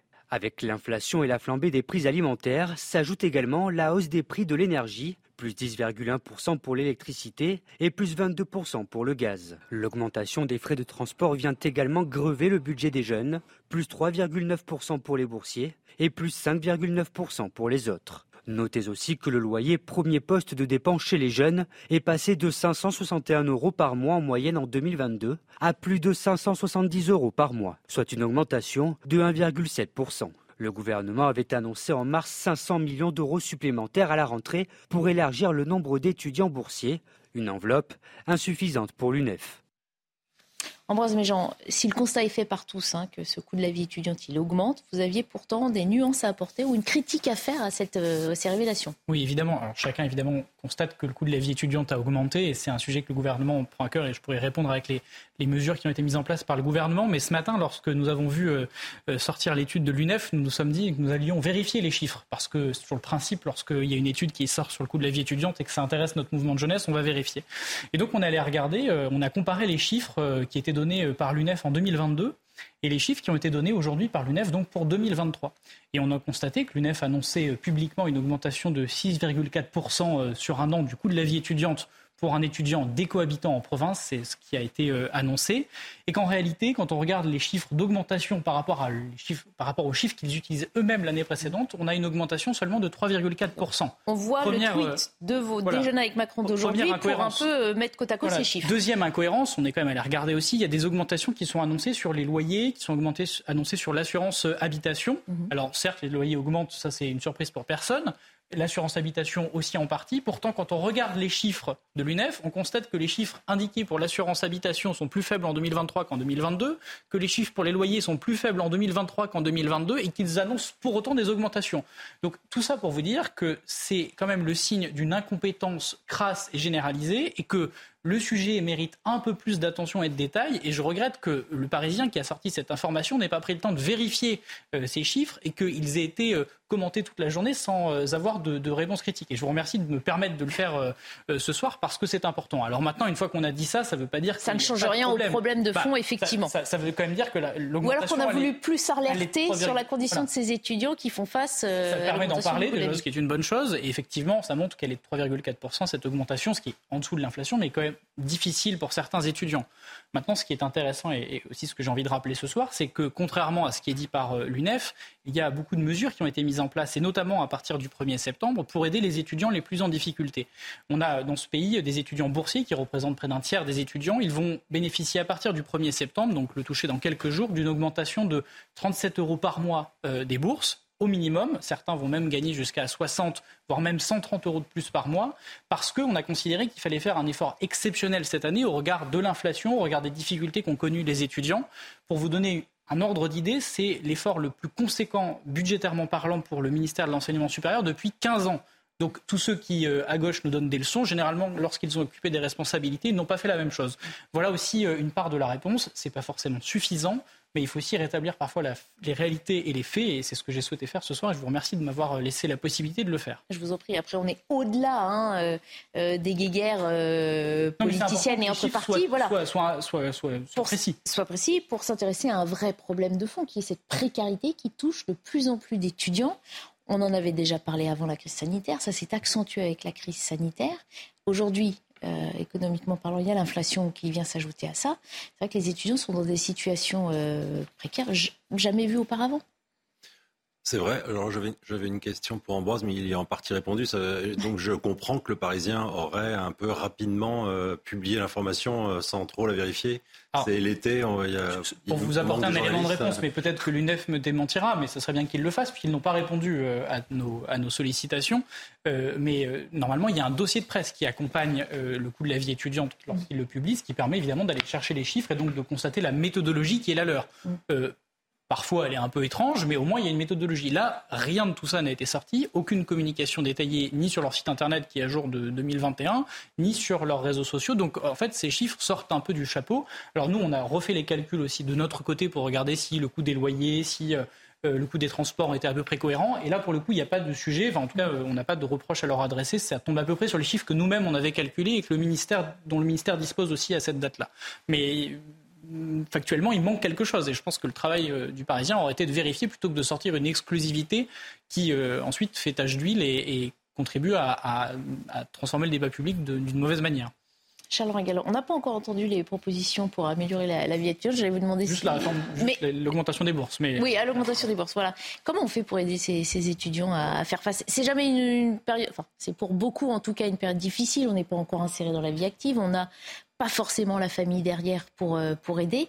Euh, et pourtant, il faut bien les soutenir, ces, ces générations euh, futures et employés de demain. mais déjà, pour revenir sur le chiffre, que l'UNEF n'ait pas peut-être publié leur méthodologie, peut-être, mais j'aimerais quand même voir la vôtre, parce qu'on parle quand même des étudiants, effectivement, la précarité, mais comme les Français les plus modestes d'une manière générale, le niveau de l'inflation donné, car sur un panier moyen, en fait, n'est pas le même, le panier, selon si on parle des personnes qui sont très pauvres, qui vont être les premières touchées par le coût de l'alimentaire, mmh. le coût euh, de l'énergie et de l'habillement, qui sont les, postes principaux des personnes les plus précaires. C'est notamment le cas des étudiants.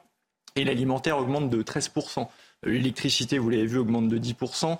Euh, L'Union européenne oblige aussi à finir les, tarifs réglementés du gaz. Donc vous allez avoir une explosion là aussi du prix du gaz par rapport à ce qu'il était avant.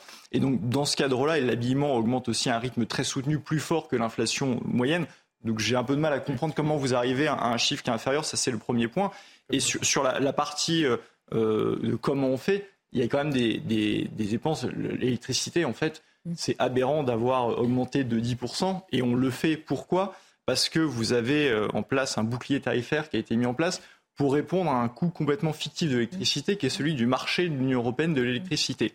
Et ça, c'est complètement aberrant. C'est-à-dire que les coûts de production en France sont les plus faibles d'Europe, mais on est obligé de payer un prix de gros, donc qui s'applique entre autres aux entreprises, du moins celles qui ne bénéficient pas du bouclier tarifaire. Et l'État a dépensé 47 milliards d'euros, donc c'est de la dette publique en plus, juste pour euh, rester dans les règles du marché de l'Union européenne de l'électricité. Alors qu'on pourrait sortir sans aucun problème pour les interconnexions, contrairement à tout ce qui a été dit. Je veux dire, la Suisse n'est pas dans le marché de l'Union européenne de l'électricité. La Suisse fait des imports-exports d'électricité. Et d'ailleurs, la France a un levier considérable, parce que la France est le premier exportateur d'électricité d'Europe. Ce que vous dites, c'est qu'on ne veut pas, finalement, au fond, alléger la pression sur les foyers Non, on ne veut pas, parce qu'on préfère, on a fait le choix garder un dogme, une directive européenne. On préfère garder un dogme qui nous coûte 47 milliards d'euros, c'est quand même énorme, juste pour rester dans les clous. Alors qu'on pourrait très bien dire, écoutez, nous, ce marché, ça ne nous plaît pas. Enfin, ça mm. fait euh, un an et demi que le gouvernement est en train de renégocier à Bruxelles. Ce qu'a demandé la Commission européenne, c'est un truc, un plafond qui, de toute façon, qui serait, quand même beaucoup trop cher par rapport au coût réel de la production en France. Et donc, on est dans un système complètement UBS. Mais c'est pas seulement d'ailleurs pour les étudiants. Mm. Je pense à toutes les PME, les TPE qui, elles, n'ont pas on le est en train de tuer une partie, de l'industrie. On va tuer une, partie, des PME qui ne peuvent pas. Les euh, artisans et autres, vous allez tuer vous allez mettre au tapis et les faillites explosent en France. Hein, c'est un chiffre qu'on commande très peu, mais le nombre de défaillances explose. Et, c'est un dogmatisme ou un coût pour les étudiants, mais même encore une fois pour les entreprises, notamment les petites entreprises, qui pourrait être, euh, qui ne devrait pas avoir lieu en fait si on était dans un marché qui était rationnel et qui défendait les intérêts de la France. On se souvient d'une phrase sibylline d'Emmanuel Macron dans l'un de ses discours, je ne me souviens plus lequel, qui avait on pouvait lire entre les lignes qu'il n'excluait pas complètement peut-être un jour de se désolidariser de ce marché européen. On comprend que politiquement, il y a quand même beaucoup plus à perdre qu'à gagner politiquement, stratégiquement par rapport à, à l'Europe, mais ça aiderait les Français. Ça, ça ne va pas vous étonner. Je pense qu'on sera en désaccord sur le sujet, euh, étant donné nos positionnements politiques respectifs. Euh, je considère que le marché euh, européen de, l'énergie, il est nécessaire de le réformer. C'est d'ailleurs ce à quoi s'attelle le gouvernement actuellement. C'est un engagement du président de la République. Euh, et vous savez que lorsqu'on est dans une communauté qui a des avantages et des inconvénients, c'est le principe de la communauté européenne et donc de l'Union européenne, il y a évidemment des points qui nous desservent. Ce que vous oubliez de préciser, c'est que vous dites que ça nous est défavorable lorsque la France est exportatrice d'électricité, mais ça nous est défavorable, enfin ça nous est, ça nous est défavorable lorsqu'elle est exportatrice, mais ça nous est favorable lorsqu'elle ne l'est pas. lorsque nous avions cet hiver un parc nucléaire qui était à l'arrêt pour des raisons de maintenance, euh, eh bien, nous étions bien heureux d'être à l'intérieur de ce marché européen de l'électricité. Donc, on peut le... importer, hein, je veux dire, ça ne change rien. Vous oui, pouvez avoir un coût mais vous avez un, et vous, avez un coût, un coût d'export-import, c'est exactement ce que fait la Suisse. La Suisse avec, est dans le marché avec des tarifs, avec des tarifs qui sont beaucoup plus fluctuants dès lors que vous êtes en dehors du marché européen de l'électricité. Il est aujourd'hui à notre défaveur. Je, je vous l'accorde, je ne vais pas vous dire le contraire. Les chiffres sont, euh, sont présents, mais la question c'est comment est-ce qu'on le renégocie, sur quelle base? Est-ce que c'est sur le prix du gaz? Parce que c'est ça ce qu'il faut dire aux Français aussi, c'est qu'au départ cet accord était notamment sur le prix du gaz et que euh, ça a avantager nos amis, euh, nos amis allemands, et que dès lors que euh, les prix du gaz, on n'a pas voulu dès lors que les...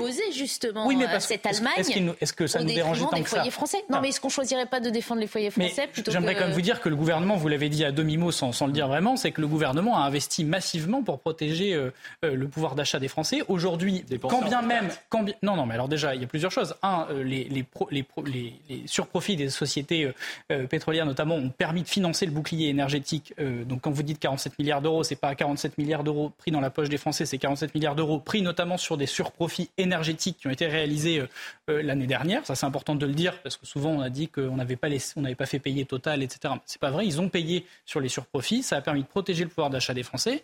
Effectivement, l'électricité augmente, mais il faut quand même rappeler qu'elle augmente bien moins fortement que dans la plupart des pays européens et qu'elle reste en France on est un des pays où, c'est la moins, où elle est la moins chère en Europe, ce qui est légitime au regard de notre mix énergétique, mais c'est quand même une réalité qu'il faut rappeler.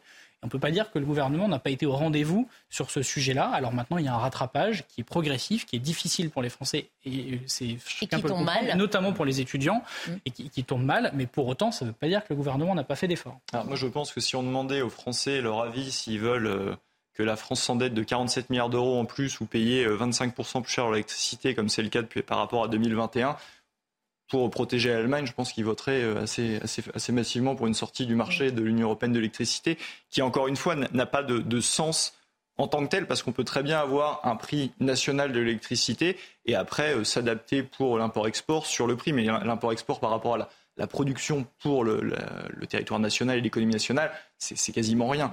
Et, et, encore une fois, ça se fait dans un sens ou dans l'autre, et on n'a pas attendu le marché de l'électricité de l'Union européenne pour importer et pour exporter de l'énergie. Ça se faisait avant, ça se fera après. Et, et je pense que là, c'est vital et c'est urgent, encore une fois, à la fois pour nos compatriotes qui sont en difficulté, mais aussi pour nos entreprises.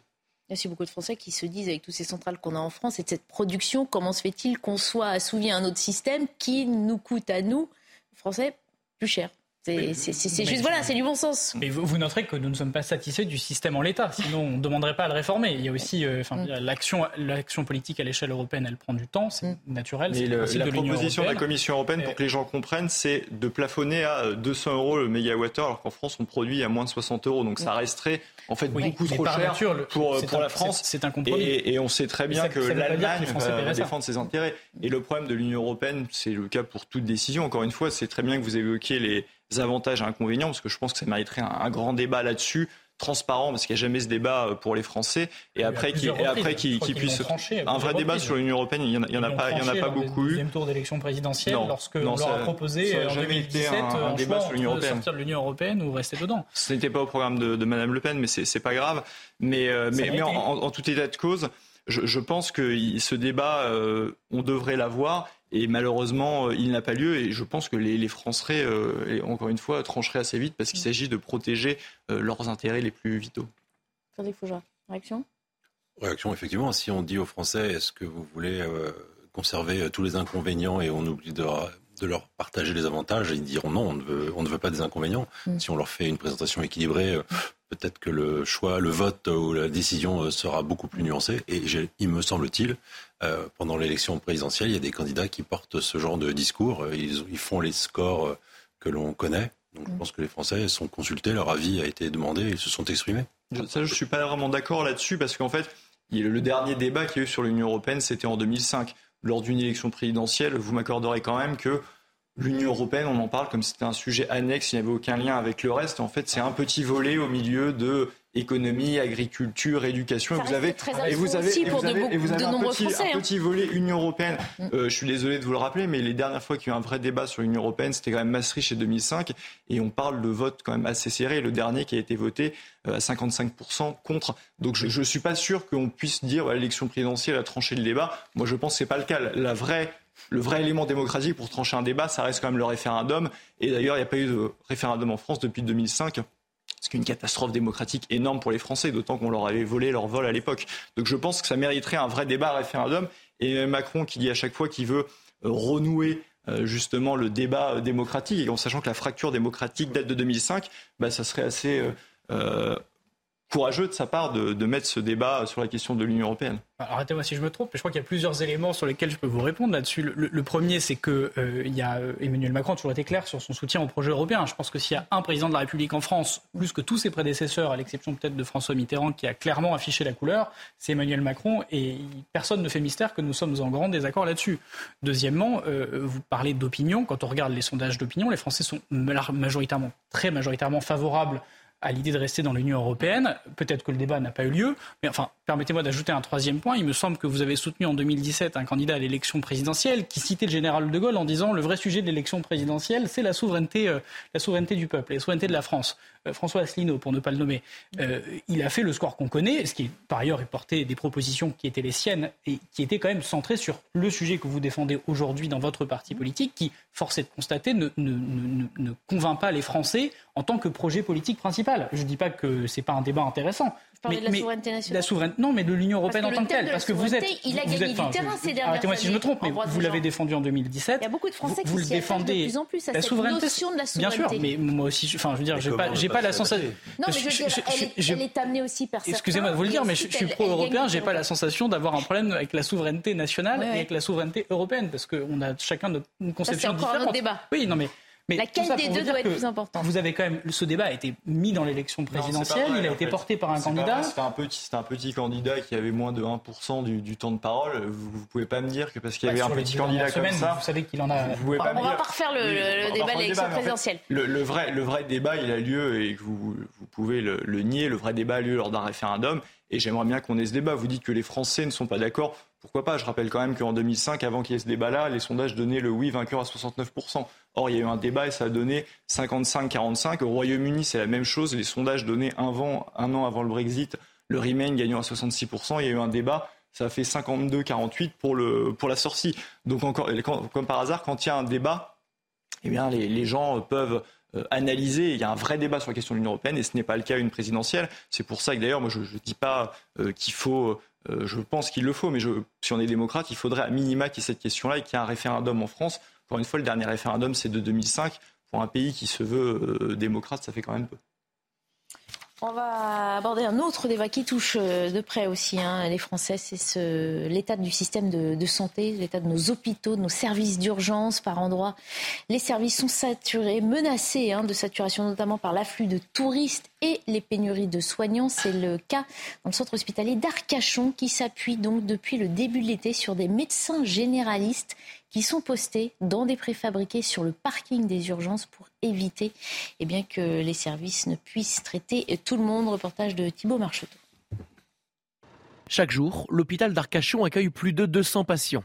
Alors pour soulager les différents services, ces préfabriqués installés sur le parking accueillent deux médecins généralistes qui prennent en charge la médecine légère et laissent les cas graves aux urgentistes.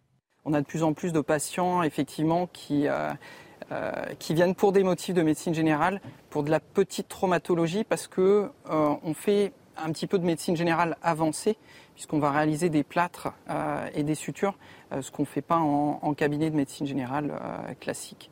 Sur toute la période estivale, la population quadruple dans le secteur. La présence de ces médecins généralistes permet de maintenir une offre de soins adaptée. Si on fait un bilan depuis le 1er juillet, prend en charge 40% de l'intégralité des passages au niveau des urgences. Donc c'est colossal en fait, c'est-à-dire que presque la moitié des passages au niveau des urgences sont pris en charge par un médecin généraliste et non pas par nos, par nos urgentistes. En Nouvelle-Aquitaine cet été, 29 établissements ont dû mettre en place une régulation des urgences, n'ouvrant la porte qu'aux patients orientés par le SAMU. Voilà, on parle donc de deux généralistes pour le cas de l'hôpital d'Arcachon hein, qui traitent dans un préfabriqué sur le parking chaque jour de 12h à minuit les patients évalués et orientés au préalable par une infirmière euh, d'accueil à l'hôpital. Quelle image, Frédéric Fougera. On est dans le pays qui a longtemps été considéré comme ayant le meilleur système de santé au monde. Quand on voit ça, on a l'impression qu'on en est très très loin. Alors on est dans le pays qui est souvent euh, considéré comme le meilleur au monde sur beaucoup de sujets, mais c'est essentiellement notre. Ah bah non, il y en a un plus gros de l'autre côté de l'Atlantique qui considère qu'il est le meilleur, meilleur, meilleur du monde devant tout le monde. Nous, c'était juste le système de santé. Mais, vous avez raison, vous avez raison en termes d'image, c'est assez catastrophique. Alors je pense que les gens qui sont pris en charge dans ces Algeco ou ces baraquements de, bah, sont bien contents d'être pris en charge. Tant mieux, mais oui. c'est absolument lamentable et c'est catastrophique en termes d'image et d'image de l'hôpital et de la santé en France. Vous avez reçu un invité euh, à 21h j'ai trouvé ah. particulièrement intéressant le chef des urgences de l'hôpital de la Riboisière, le docteur Éric Revu, euh, si euh, j'ai bien mémorisé. Et il, il, tenait un discours très raisonnable, responsable et il lui disait lui-même, éventuellement choquant, mais j'ai trouvé ça très intéressant. Il disait qu'il ne fallait pas confondre le, les urgences ressenties et les urgences réelles, mm. et que les urgences, c'était pas le dernier endroit où il fallait se rendre quand on a un problème. Mm. Et il, il, évaluait environ à 15-20%, mm. j'étais très attentif, hein, 15-20% euh, le nombre de cas qui se présentent aux urgences et qui n'auraient rien à faire aux urgences. Euh, ça serait intéressant, euh, il parlait d'éducation, mais d'éduquer les Français euh, sur la nécessité de ne pas se rendre aux urgences pour un petit mm. bobo, pour un petit bobo ressenti. C'est un aspect de ce volet, effectivement. la responsabilisation des Français au-delà de ça, on ne peut pas faire porter aux Français euh, euh, d'être responsables de, cette situation dramatique dans laquelle est notre hôpital français, parce qu'il y a effectivement ne pas aller aux urgences pour rien. Et c'est vrai que le gouvernement avait remis une couche l'année dernière en disant il faut passer par d'autres systèmes. Il y a quand même la pénurie de soignants, il y a le manque d'attractivité, il y a la rémunération, la valorisation aussi des soignants qui rentrent dans, dans ce débat. Il faut tout remettre à plat. Effectivement, moi je pense qu'il faut remettre à plat. Il y a surtout des éléments intéressants qu'a dit effectivement le docteur Revu. Il expliquait, vous l'avez dit, mais c'est pas que la France, c'est les classements internationaux. En 2000, donnaient la France numéro un. Et euh, le dernier chiffre que j'ai, c'est de 2017, on était passé à la 15e place. Mm. Donc il y a bien une dégradation qui est absolument énorme. Et il a dit plusieurs éléments. Il parlait des soignants. Alors ça, je vous l'accorde, c'est pas c'est pas euh, Emmanuel Macron. Il y a tout le problème historique en France du numerus clausus. Mm. Et donc, au lieu d'avoir plus de médecins français, on va aller chercher, on va piller d'ailleurs les ressources humaines dans les pays de l'Est ou en Afrique, plutôt que de former plus de soignants chez nous, ce qui est une aberration, euh, pour le coup, historique et sur laquelle il faudrait évidemment revenir. Mais il n'y a pas que ça, il y a aussi la question des moyens et le docteur Revu a également parlé du nombre de lits. Mm. Et je rappelle tout de même que pendant le Covid, on nous avait dit euh, c'est la guerre, euh, on va mettre tous les moyens qu'il faut, vous allez voir ce que vous allez voir. Il parlait du nombre de lits en 2020 5700 lits supprimés. Mm. En 2021, toujours en pleine période de Covid, 4316 lits supprimés, plus de 20 000 lits supprimés pour le quinquennat Macron. Bah, si on mène une guerre comme ça, effectivement, on n'est pas prêt de la gagner. Mm. Donc il y a cette réalité-là qui fait qu'on sous-investit euh, dans la, dans, la santé. Et c'est d'autant plus un problème qu'on est face à une population en France qui, je le rappelle, est vieillissante. Mm. Et donc vous avez de plus en plus de personnes âgées, qui dit plus de personnes âgées, dit plus de prise en charge, euh, ça, c'est, ça me paraît évident. Et donc, il y a ce problème-là, il y a de multiples problèmes, formation des soignants, valorisation, euh, vous avez, mmh. vous avez raison, et cette question du, nombre de lits de la prise en charge et des moyens de, la santé. Encore une fois, je, je, vais revenir, mais quand on regarde la gabegie de dépenses publiques, parce qu'il n'y a jamais eu autant de création de dettes publiques depuis qu'Emmanuel Macron est président de la République. On est à plus de 3 000 milliards. Il y a les 47 milliards d'euros du bouclier tarifaire complètement inutiles. Ben, on pourrait euh, les investir, par exemple, dans la santé. Il y a euh, l'aberration aussi euh, d'avoir continué à émettre des emprunts indexés sur l'inflation depuis 2015, alors qu'on savait que l'inflation allait revenir. Ça, ça coûte 15 milliards d'euros par an. Et si on calcule le coût latent, ça va être à plus de 50 milliards d'euros. Donc des dépenses inutiles, il y en a eu, et on pourrait, plutôt que de faire des dépenses inutiles et la gabegie, effectivement investir notamment dans l'hôpital public, qui est une préoccupation majeure de nos compatriotes. Mes gens. Loin de moi l'envie de vous faire porter toute la responsabilité de cet État. Non mais, encore une fois, on se met à la place des patients que nous sommes déjà et de ces Français qui ont malheureusement euh, euh, affaire au service d'urgence et qui voient cet État. Euh, on s'est souvent dit pendant le Covid, il faudra tirer les enseignements de cette crise. Là, on est la tête dans le guidon, on assure et le personnel soignant a tenu à bout de bras et on le salue euh, dès qu'on peut. Est-ce qu'on a vraiment tiré les enseignements? Qu'on a l'impression que le monde d'avant est revenu et puis que bah, derrière, on n'a pas pris le temps de mettre en place ou alors il nous en faudra encore plus pour redresser euh, le niveau? Je, crois, enfin, je crois que vous avez collectivement euh, décrit une situation qui est la situation de la France depuis un certain nombre d'années, avec un sous-investissement dans l'hôpital, mais même de manière générale, un sous-investissement dans la médecine. Quand on voit parliez du numerus clausus, l'impact qu'il a eu, on parle de l'hôpital, mais on peut aussi parler des médecins généralistes. Moi, j'ai grandi en Ardèche, c'est pas le territoire avec le plus de médecins, et il y a beaucoup d'Ardéchois qui aujourd'hui sont privés de médecins parce qu'il y a des déserts médicaux. Mm. Donc on a un vrai sujet de sous-investissement qui a été chronique dans ce pays. On en fait tous le constat, et le Covid a permis effectivement de le mettre en lumière d'une manière bien trop radical, mais qui en réalité a, au moins eu ce, mérite-là, si on peut en trouver un. Euh, maintenant, on a des réponses qui sont des réponses de, long terme, de moyen terme et de court terme. Sur le long terme, vous parliez du numerus clausus, on l'a supprimé. En 2018, il y a une réforme qui a mené la suppression du numerus clausus. On en verra les résultats, pour l'expliquer à ceux qui nous écoutent, à partir de 2028-2029, puisqu'il faut pas moins de 10 ans pour former un médecin, que évidemment cette suppression elle se fait progressivement puisque vous imaginez bien qu'on ne peut pas former du jour au lendemain 1000, 3000, 4000 médecins de plus par an, donc euh, ça va se faire progressivement, mais on va avoir aux alentours des années 2030 une recrudescence du nombre de médecins, ce qui permettra de faciliter euh, la vie de nos, concitoyens qui sont dans les territoires ruraux notamment. Ensuite, il y a une question d'attractivité du métier euh, hospitalier de manière générale. Et là-dessus, là où je suis en désaccord, c'est qu'on a quand même investi massivement. le Ségur de la santé dont on a tant parlé, c'était pas rien. Euh, c'était euh, une augmentation à la fois euh, des rémunérations des infirmières et des personnels soignants. C'était aussi un investissement fondamental sur l'hôpital en tant que tel, dans les matériels, dans les bâtiments, dans tout ce qui est nécessaire.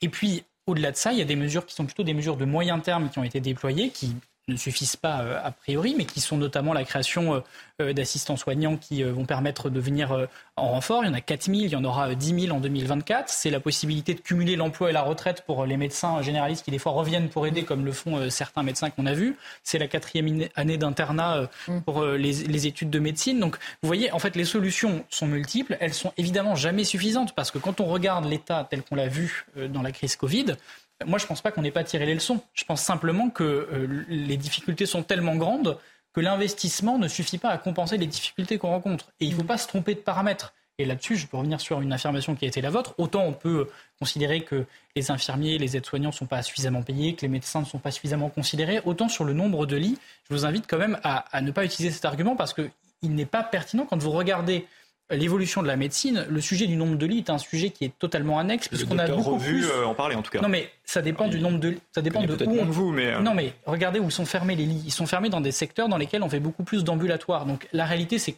c'est pas un... ça veut pas dire qu'il n'y a pas des endroits où il mm. manque des lits, mais ça veut pas dire que parce qu'on ferme des lits pendant une année, ça a un impact sur la qualité des soins. Le, vrai sujet, c'est où est-ce qu'on. En un quinquennat, c'est pas une année. Où oui, mais par rapport au nombre de lits qu'il y a, c'est rien en comparaison. Et si on a une population vieillissante et on ferme des lits. Donc, au d'un moment, il y a une équation qui ne marche pas. Ce que je alors pour le coup si, puisque le, la, avec l'ambulatoire, il y a moins de besoins, même avec une population qui augmente. Mais ce que je veux vous dire par là, c'est que le débat n'est pas totalement non pertinent dès lors qu'on regarde les services en tension. Et c'est là effectivement qu'il faut s'assurer qu'il y ait plus de lits pour accueillir plus de patients bah, c'est ça qui choque, c'est que les services en tension, on voit des gens sur les brancards, dans les couloirs, et, donc là, c'est là qu'on fait le lien avec le manque de lits. là, sur, euh, sur les images qu'on a vues, Arcachon, mm. c'est 200, 200 euh, patients par jour. Mm. Si vous avez ne serait-ce que le filtre dont vous parliez tout à l'heure, c'est-à-dire les 15%, les 20% en moins, bah, vous tombez déjà à 40 personnes de moins, ça mm. facilite un peu le travail. Et si vous avez effectivement des personnels supplémentaires, c'est plus facile. Mais tout ça ne marche que si le métier est attractif et si on arrive à recruter suffisamment, ce qui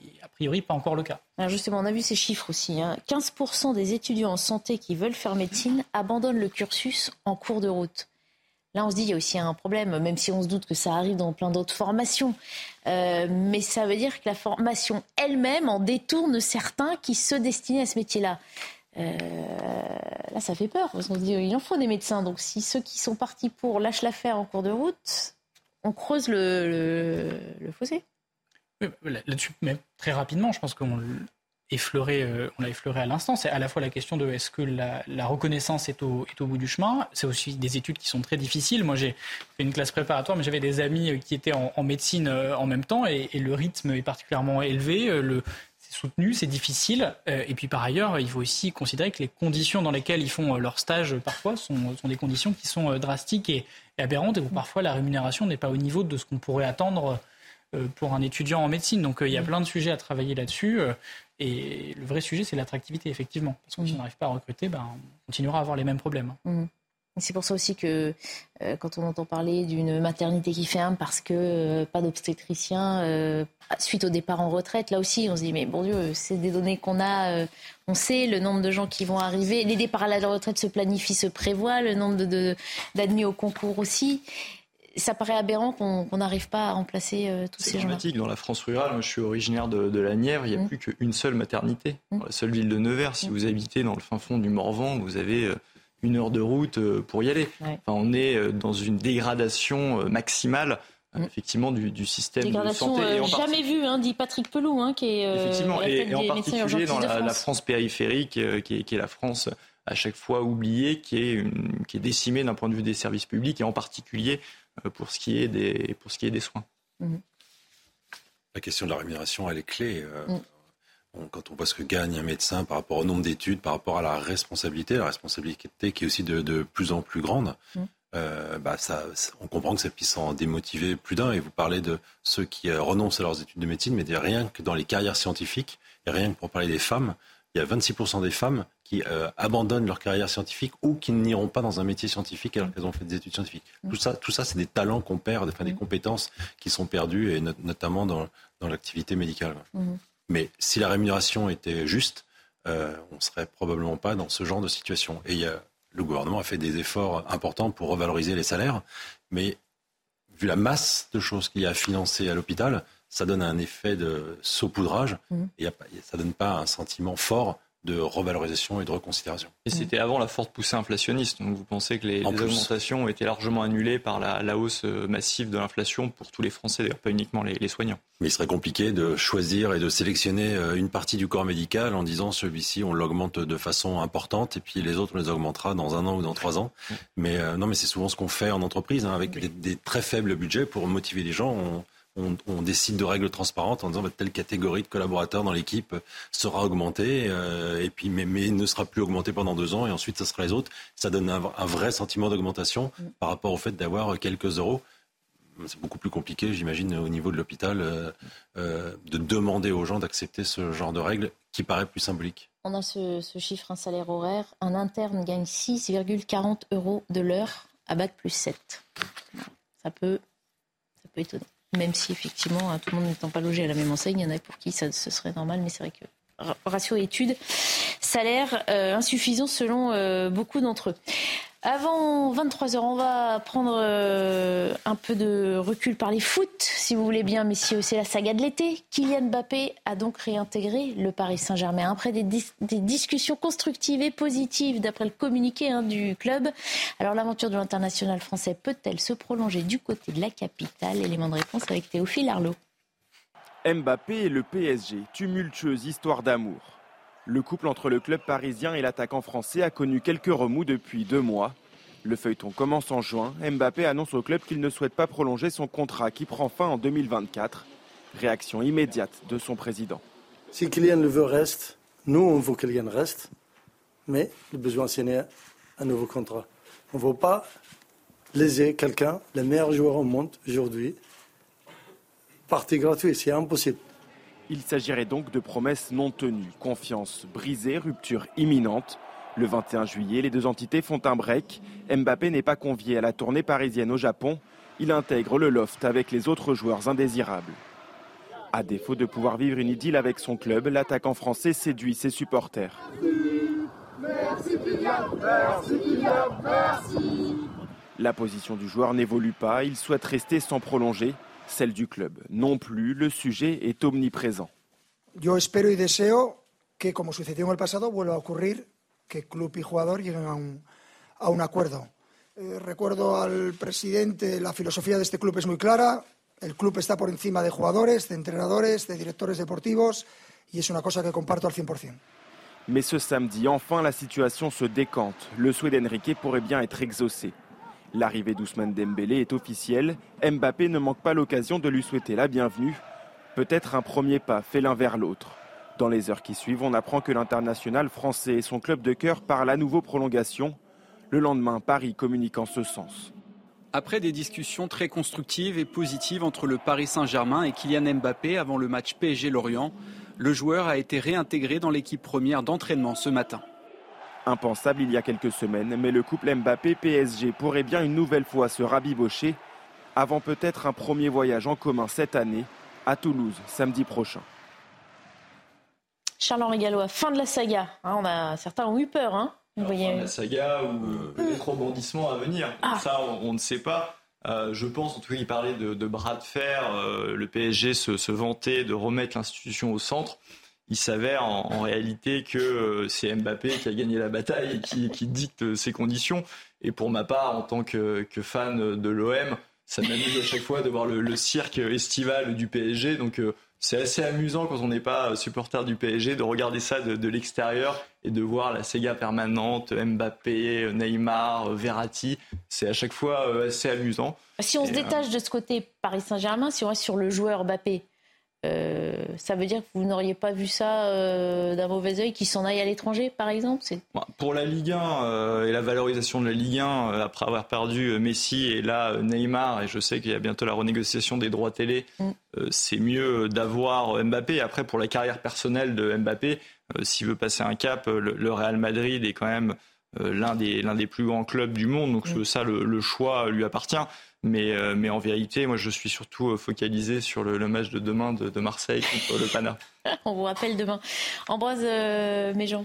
Moi, je suis supporter lyonnais, donc euh, ah je, regarde ça, je regarde ça comme euh, c'est des problèmes de riches. Hein. Moi, j'aurais préféré que Castello Keba reste à Lyon plutôt que que, que, que, d'avoir à le voir partir. Non, mais plus sérieusement sur, sur Mbappé, je pense que. Mais il ne part pas en Arabie Saoudite, c'est ça que ça veut dire déjà. Oui, non, mais vous l'avez dit très justement. Je pense qu'il y a un avantage en tant que supporter de club de foot en Ligue 1, c'est de voir euh, Kylian Mbappé jouer dans le championnat. Mm. Après, un inconvénient, c'est qu'à un moment, il faut l'affronter dans la saison. Mais l'avantage, c'est quand même qu'on le voit et qui c'est quand même à un an de l'Euro euh, c'est quand même quelque chose d'extrêmement positif pour le championnat français, puis même pour nous de l'avoir euh, à proximité. Après, euh, tant mieux, pour lui, pour le PSG, s'ils sont parvenus à un accord à la fin sur sa carrière personnelle. Je suis d'accord avec vous là aussi. ça sera à mon avis mieux qu'il puisse partir pour évoluer au Real Madrid et pouvoir peut-être gagner une Ligue des Champions, ce qui n'a pas l'air d'être le cas le PSG, je pense que je fais plaisir à mon voisin pas leur plaisir en, le disant. Et là, Frédéric Faugeard m'a dit qu'il est, va me dire qu'il supporte le club de Lens. Mais non, moi je ne supporte. Ou Rennes. Euh, je, moi je supporte personne. non, moi j'ai un regard de communicant. Euh, oui. Ah bah oui. C'est un peu mon rôle. Alors en même temps. Il y a de quoi faire là. Je vais faire le job, mais je suis pas certain que ce soit euh, un coup gagnant pour Mbappé. En fait, c'est un coup gagnant pour les deux parce que le PSG quand même, c'est une grosse perte de perdre et ça aurait été une grosse perte de perdre Mbappé et de perdre Neymar. Bah, surtout qu'on se doute que Mbappé reste d'autant plus qu'entre-temps, on apprend le départ de Neymar. Non? Eh bien, je suis pas certain, parce que moi ah. j'ai le sentiment que les réseaux sociaux euh, ont, joué un rôle très important dans la guerre entre les deux et qu'elle n'est pas si importante que ça. Mais en tout cas, si, non, on parle du jeu. Si on post-rationalise le sujet, effectivement, le départ de Neymar euh, peut donner le sentiment que ça permet à Mbappé de rester. Mais, Vous n'avez jamais senti euh, Mbappé frustré d'avoir Neymar? C'est possible. C'est possible, mais je pense, je pense que les réseaux sociaux euh, et l'humeur derrière. Est-ce que vous ne donnez pas trop d'importance aux réseaux sociaux Parce que ça fait partie des conditions qui avaient été posées de manière plus ou moins euh, hum. directe ou indirecte par Kylian Mbappé, qui disait notamment qu'il souhaitait avoir plus d'internationaux français autour de lui, et on le voit avec le recrutement d'Ousmane Dembélé, notamment qui vient du Barça, euh, ou avec Lucas Hernandez, qu'il y a un début d'écoute du Paris Saint-Germain, et effectivement être le seul à être visible, en tout cas dans ce qui a été dit de manière indirect. On ne sait pas si c'est la réalité, mais en, tout cas, on constate que le Paris Saint-Germain a suivi un peu les demandes qui étaient formulées par Kylian Mbappé euh, indirectement. Et si on peut dire un, mot sur le départ de Neymar? Oui. Euh, je le trouve intéressant parce que. Enfin, intéressant. Il n'y a pas de jugement. Euh, à 31 ans, il pense à son avenir. Euh, donc en fait, il essaye de se recaser. Alors il y a beaucoup de gens qui, avec son revenu, on parlait des revenus des médecins tout à l'heure, ne se sentiraient pas très en danger pour leur avenir. Lui, avec euh, sa vision et son écosystème, c'est ce à quoi il pense. Et le fait d'être, j'ose dire, acheté mmh. par l'Arabie saoudite, euh, bah, ça lui garantit un avenir à long terme. Et c'est un énorme coût de l'Arabie saoudite, mmh. pays dont on pourrait apprendre beaucoup sur la communication et qui euh, façonne petit à petit euh, son image, notamment en achetant des stars de foot euh, comme Neymar et qu'ils vont savoir utiliser, exploiter. Sauf qu'évidemment, c'est un changement de carrière pour tous ces joueurs qui sont partis en Arabie Saoudite. Euh... 40 millions, à 40 millions par an, un changement. je pense qu'ils pouvaient aussi voir venir. Ouais autre débat. On vous réinvitera pour euh, parler foot. On n'a plus le temps d'en parler ce soir. On passe la parole à Simon Guillain qui est de retour à 23h. On vous laisse euh, la parole, Simon, pour euh, l'essentiel des titres de l'actualité. Et à la une, ce soir à 23h, plus de 3000 personnes ont été évacuées de plusieurs campings dans les Pyrénées-Orientales en cause d'un violent incendie qui a déjà détruit plusieurs centaines d'hectares.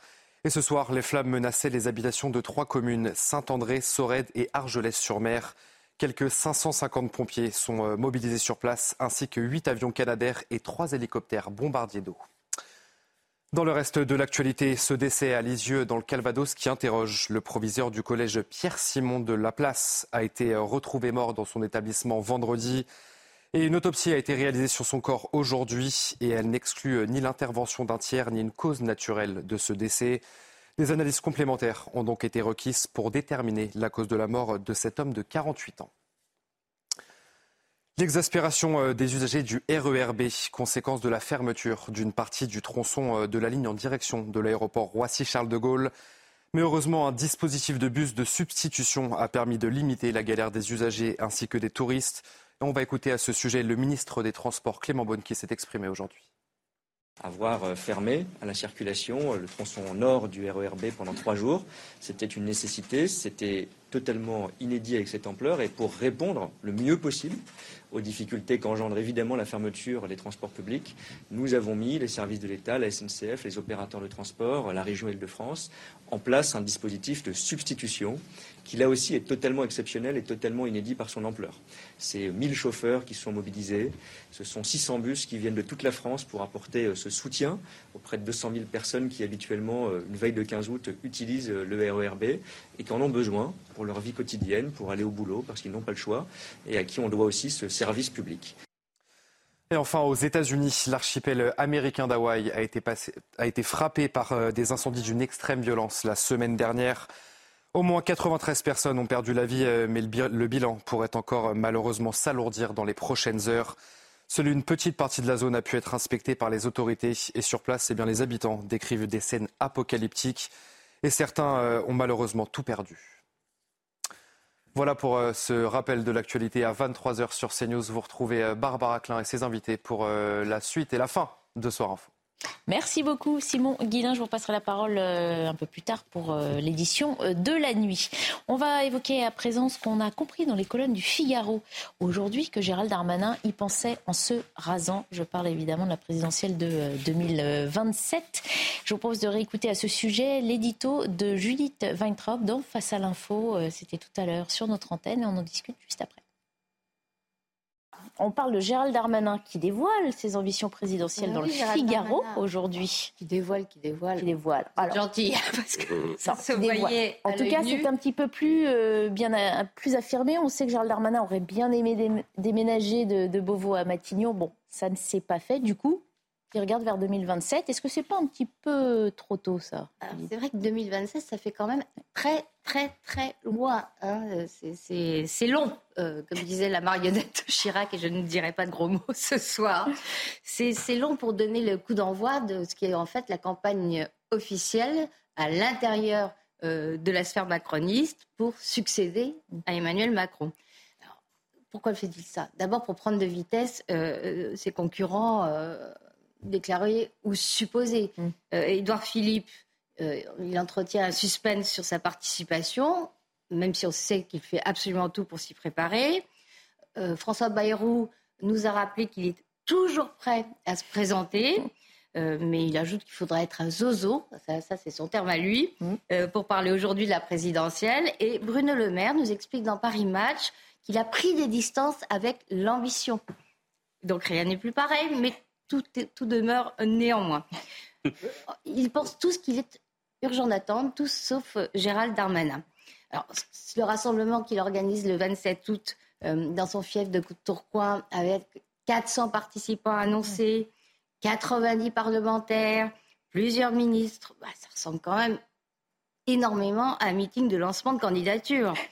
En fait, ce que fait Gérald Darmanin, c'est appliquer euh, le principe de son mentor, Nicolas Sarkozy, euh, le pouvoir ne s'hérite pas, il se prend.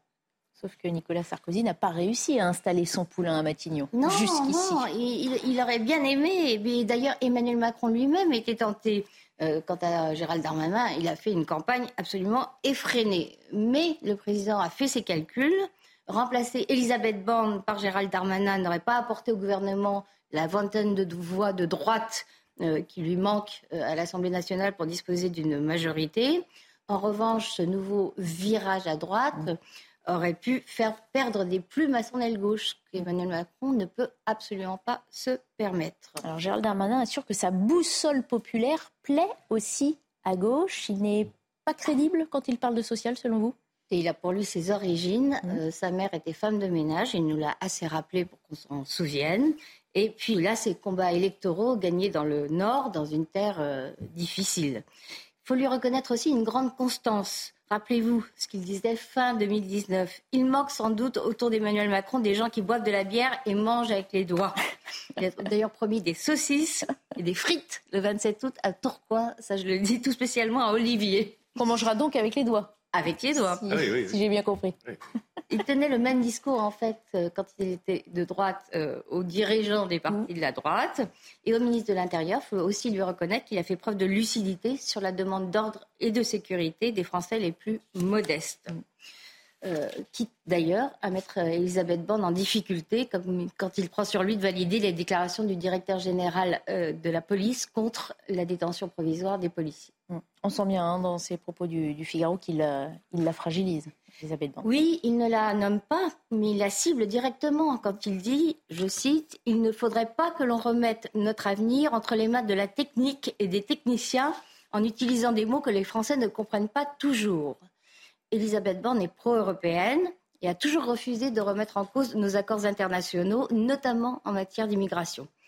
Quand Gérald Darmanin prédit que si le prochain candidat du camp macroniste fait allégeance aux, je cite toujours, jurisprudence et aux marchés internationaux, Marine Le Pen sera élue. Il parle de 2027, bien sûr, mais il parle aussi d'aujourd'hui. Alors, Gérald Darmanin affirme qu'avant d'annoncer le grand raout qu'il va organiser euh, à Tourcoing le 27 août, il a demandé et obtenu l'aval du président. Il se revendique même ultra loyal vis-à-vis d'Emmanuel Macron. On sait que la Première ministre euh, n'a pas été reconduite dans l'enthousiasme, c'est le moins qu'on puisse dire. Son ministre de l'Intérieur se sent d'autant plus à l'aise pour lui faire la leçon. Il va lui expliquer quelle politique il mènerait, lui, pour reconquérir ce qu'il appelle le nouveau prolétariat? Il énumère les employés, les petits commerçants, les mères célibataires, les caissières. Pour une femme de gauche comme Elisabeth Borne, c'est un vrai camouflet. Emmanuel Macron pourrait lui aussi hein, se sentir visé. Du coup, question euh, Judith, Gérald Darmanin peut-il se permettre d'aller au clash avec le président de la République? Mais Écoutez, il, est habile parce qu'en se présentant comme un rempart euh, au Rassemblement national qu'il voit tout près de conquérir le pouvoir, en fait, il dit tout haut ce qu'Emmanuel Macron pense tout bas. On ne sait pas si Emmanuel Macron adoubera l'un des prétendants qui serait même peu ou prou peu ou prou de lui. Mais on sait une chose, il craint par-dessus tout d'être le président qui aura ouvert les portes de l'Élysée à Marine Le Pen. C'est sa hantise, c'est son obsession, il en parle euh, à tous ses visiteurs.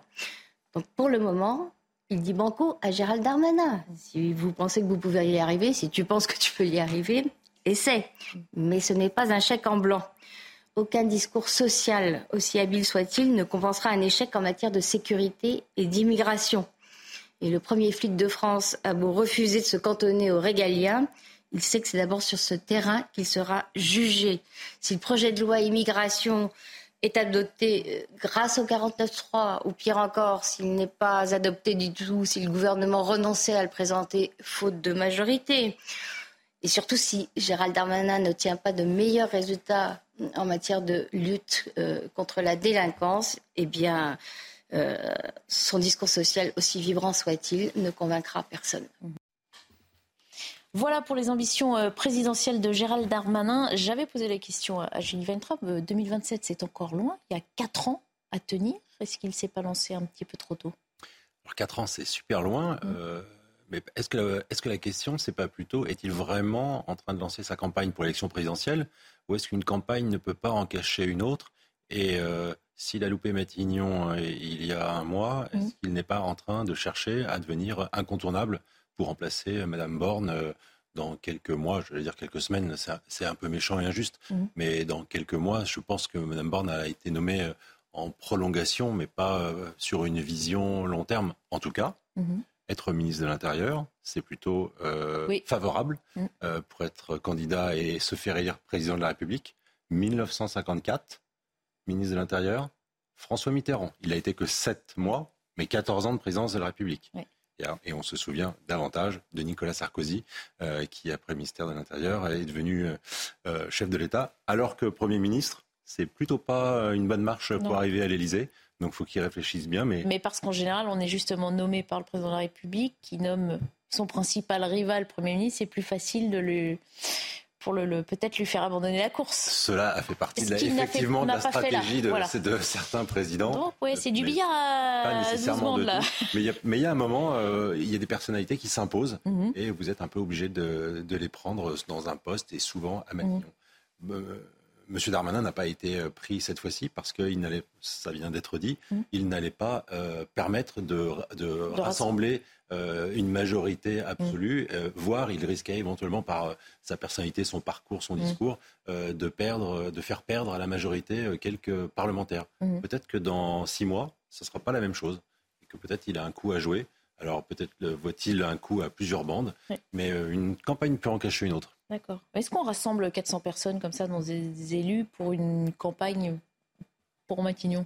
Euh, non, mais euh, il peut afficher euh, et motiver ses troupes dans une perspective tout en ayant d'autres intentions. En communication, ce qui compte, c'est l'intention, mais l'intention, on ne l'affiche pas nécessairement. C'est le résultat et la vision vers laquelle on se dirige. Communication, c'est le message qui compte aussi quand même un peu. Hein. le contenu, le ah content c'est le message qui compte. Attention, en, bon français, ce serait le contenu. Le contenu. Charles Gallois. Ça tombe bien de, parler de, de messages, hein, parce que moi, quand je vois en fait Gérald Darmanin, j'ai l'impression d'un sous-karcher et d'un disque rayé. C'est-à-dire qu'il veut nous refaire le coup de Nicolas Sarkozy. Il dit en creux Je vais être le barrage à Marine Le Pen et je vais faire baisser le Rassemblement national comme Nicolas Sarkozy avait fait baisser le Front national. Sauf que euh, Nicolas Sarkozy, il avait promis le karcher et les gens ont vu euh, qu'il n'y avait rien du tout. Et le grand problème de Gérald Darmanin, c'est qu'il va devoir défendre un bilan, et ça a été dit dans l'extrait qu'on a vu avant, un bilan en termes notamment de, sécurité et d'immigration. Or, tout le monde se rappelle euh, du, mensonge d'État énorme du Stade de France. Enfin, dans plein d'autres pays, c'est un ministre qui aurait dû démissionner euh, en réalité. Euh, et, on regarde aussi les chiffres. J'en ai parlé au début de l'émission, les chiffres des agressions qui explosent en France, qui devient une sorte de France orange mécanique. Et euh, sur les chiffres de l'immigration, il peut euh, parler beaucoup, c'est-à-dire qu'on n'a jamais fait autant d'immigration en France que ces mmh. dernières années. On est à plus de 500 000 entrées légales euh, par an. Et donc, Gérald Darmanin, il a ce bilan-là à défendre. Et avec ce bilan-là, ça va être encore plus dur de refaire le coup du Karcher. C'est-à-dire que Sarkozy a pu faire illusion. Là, je pense que les Français, et notamment ceux qui votent Front National, enfin Rassemblement National ou qui mmh. sont en l'abstention, je ne les vois pas du tout se faire avoir. On peut avoir les gens une fois, c'est beaucoup plus difficile de les avoir deux fois. Mm. Donc ce bilan euh, qui, est euh, très mauvais euh, de mon point de vue d'un niveau sécurité et immigration, évidemment, il, va le, il va le payer.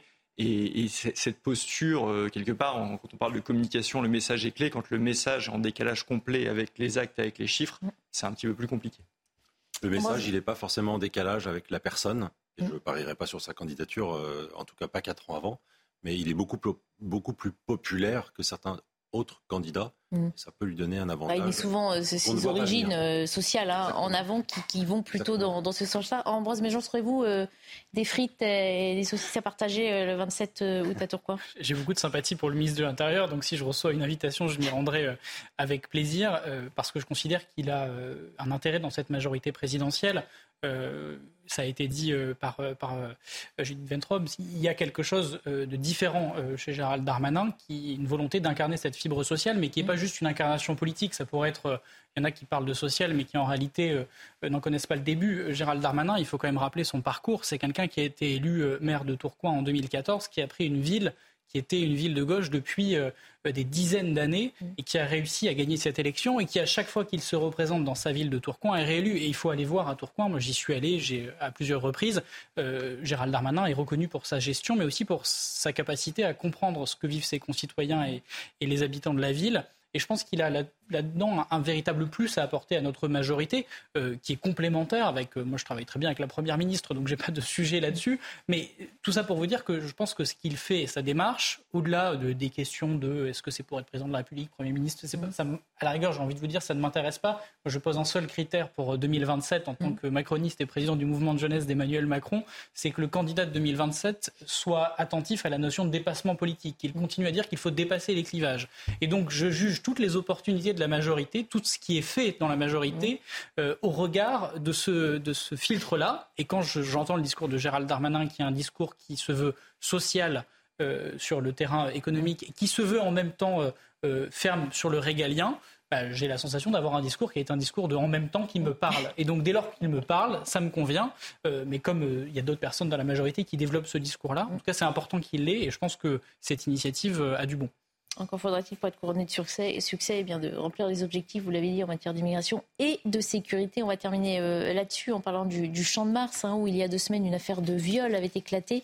Et depuis se pose la question de la sécurité de ce haut lieu touristique. Notre équipe est allée euh, sur place suivre la police et aller à la rencontre des touristes et des riverains. Reportage de Jules Bedeau avec Sarah Varny.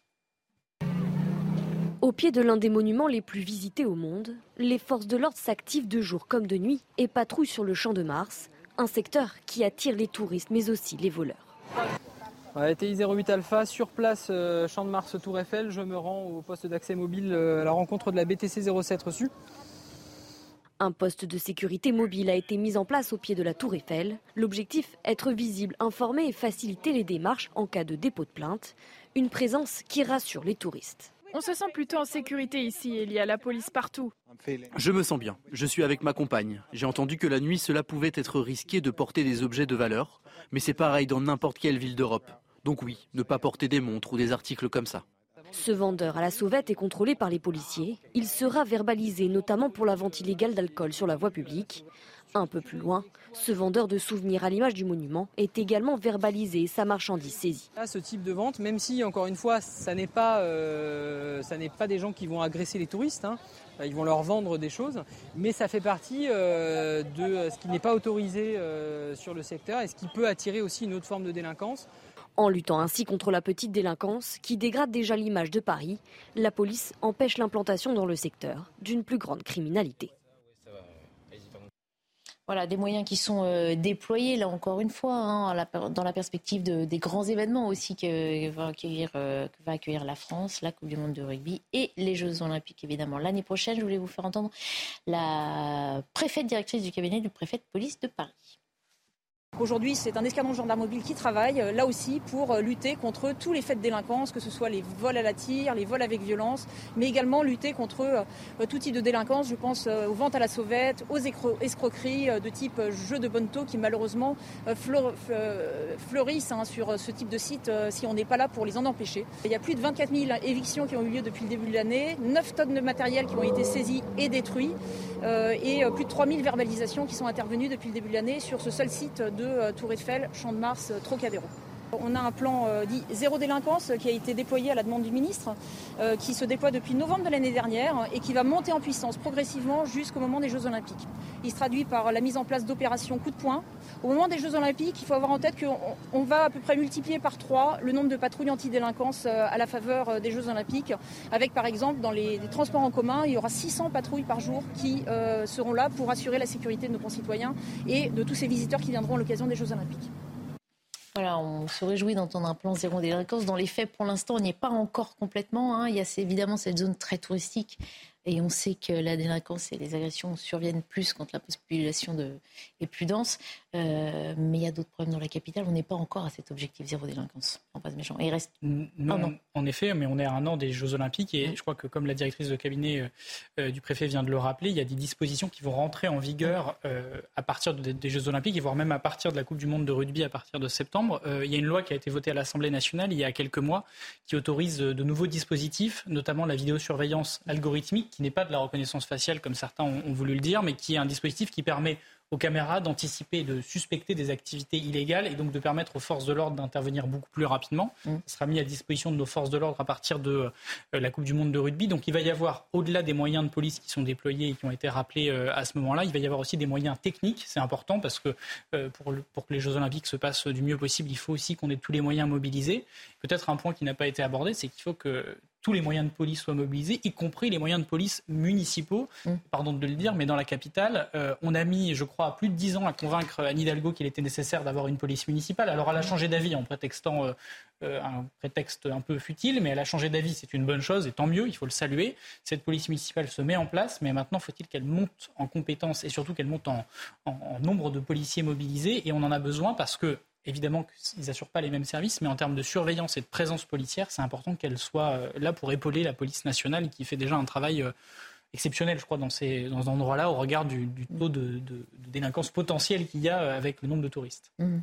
Et on précise aussi que dans ces zones-là, ce sont beaucoup de mineurs isolés hein, qui sont recensés depuis déjà quelques années, précisément autour du Trocadéro. C'est un problème qu'il va falloir résoudre.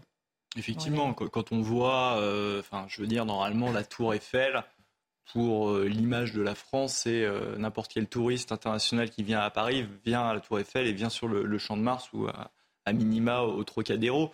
Et je peux vous garantir que quand on se balade euh, la nuit avec tous les vendeurs à la sauvette, les gens qui vont vendre des boissons et autres, enfin c'est c'est une image qui est absolument catastrophique. Vous êtes rassuré de savoir qu'il y aura plus de moyens, notamment de vidéosurveillance, pour tenter d'éradiquer ces, ces J'attends de voir si, c'est fait. Au contraire, c'est très bien. Il faudra le saluer, mais toujours est-il qu'on n'y est pas. Il y a eu, euh, vous, vous en avez peut-être parlé, mais un viol mmh. récemment au Champ de Mars. C'est vous dire le, sentiment d'impunité totale et d'horreur qui se, qui se déroule là-bas. Et moi, ce qui m'interpelle, c'est que euh, on est très rapide pour euh, dire aux bouquinistes qui, à mon sens, représentent euh, l'image de Paris et qui ont un certain attrait pour les touristes, c'est-à-dire qu'on va mettre de côté les bouquinistes pour les JO de Paris, mais pour les vendeurs à la sauvette qui vendent euh, des, babioles euh, fabriquées on s'y attaque aussi un petit peu. en tout cas, c'est prévu. J'invite les, gens à y aller. Mm. pour le moment, on n'y est pas. Et ce, contraste, en fait, entre la, guerre faite aux bouquinistes et, et le, ce qui se déroule au Champ de Mars, moi, m'interpelle et je pense qu'il interpelle beaucoup de Français. Mm. Un peu, euh, un peu étonné par le discours de la directrice de cabinet du mm. préfet. Euh, on parle euh, d'agression, on parle de viol. Elle répond jeu de bonne taux et vendeur mm. à la sauvette. Je suis désolé, il y a un, léger décalage entre le discours et la réalité des faits. Après, on parle de mettre en place des dispositions nouvelles de la technologie. Euh, des outils. Tous les Parisiens euh, connaissent euh, ce qu'on appelle les petites voleuses, mmh. ces bandes de jeunes filles ou jeunes femmes. Ou mineurs isolés, hein, qui, sont au Trocadéro comme sont dans le métro parisien aussi. Hein. Les petites voleuses, c'est toujours les mêmes. Mmh. elles sont 10, 15, 20. Elles sont arrêtées plusieurs fois par jour par la police, donc il n'y a pas besoin de technologie pour les identifier. Et on les retrouve tous les jours, depuis des années, depuis des années. Elles doivent plus être mineures au bout d'un moment. Et à quel moment l'adjoint à la sécurité de Paris, le le président de la RATP, c'est un ancien Premier ministre. Mm. Le préfet de police de Paris, c'est un ancien ministre. Le vice-président de la région en charge de la sécurité, c'est un ancien grand flic. Mm. À quel moment tous ces gens-là se mettent autour de la table en disant maintenant, stop, mm. on arrête Et j'ai le sentiment que ce moment n'arrive jamais. Et finalement, bah, on laisse couler, on laisse couler. Donc on met des moyens, ok, super les moyens, on met de la technologie. Mais non, à un moment, il faut que tous les acteurs, euh, et, pas que euh, chacun se dise, bah non, c'est pas l'État, non, bah non, c'est pas la commune, non, c'est tout le monde. Euh, les transports, la ville, la région, le gouvernement, la préfecture. Tout le monde se met autour de la table et dit maintenant c'est stop, on arrête. Quelle, décision on doit prendre pour que ça s'arrête? Je pense que ça commence par là. Mm. La volonté politique, à mon avis, elle n'y est pas. Entièrement d'accord. On en revient à ce qu'on disait au début, hein, laxisme, laxisme, impunité. Hein, on est, on est en plein dedans. Merci beaucoup, messieurs, d'avoir euh, été les invités de Soir Info. Merci à vous de nous avoir euh, suivis. Je vous laisse euh, en compagnie de Simon Guillain pour l'actualité et puis l'info qui continue sur CNews. Je vous retrouve par ma part demain. Très bonne nuit à tous. Bonsoir à tous, très heureux de vous retrouver sur CNews pour votre journal de la soirée. Et à la une ce soir, le choc et l'émotion à Cherbourg. Une jeune femme de 29 ans a été violée chez elle en plein centre-ville. Les faits se sont produits le vendredi 4 euh, août. Le suspect est un homme âgé de 18 ans, déjà connu défavorablement de la justice. Il a été mis en examen pour viol accompagné de torture ou acte de barbarie et placé en détention euh, provisoire. La victime est toujours euh, plongée dans un coma artificiel. Thibault Marcheteau est en grève Hôtel. Après l'émotion, c'est l'incompréhension qui domine dans les rues de Cherbourg. Les habitants sont encore sous le choc après le viol d'une jeune femme par un homme déjà défavorablement connu des services de police. Très surpris et très en colère.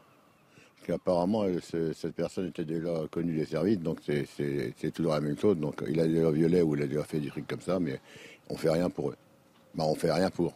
Je comprends pas, c'est que ces, gens-là, ils sont connus, hein, et devraient se faire soigner, nous mettre dans des instituts euh, pour se faire soigner. Les faits se sont produits dans le centre-ville de Cherbourg en pleine journée.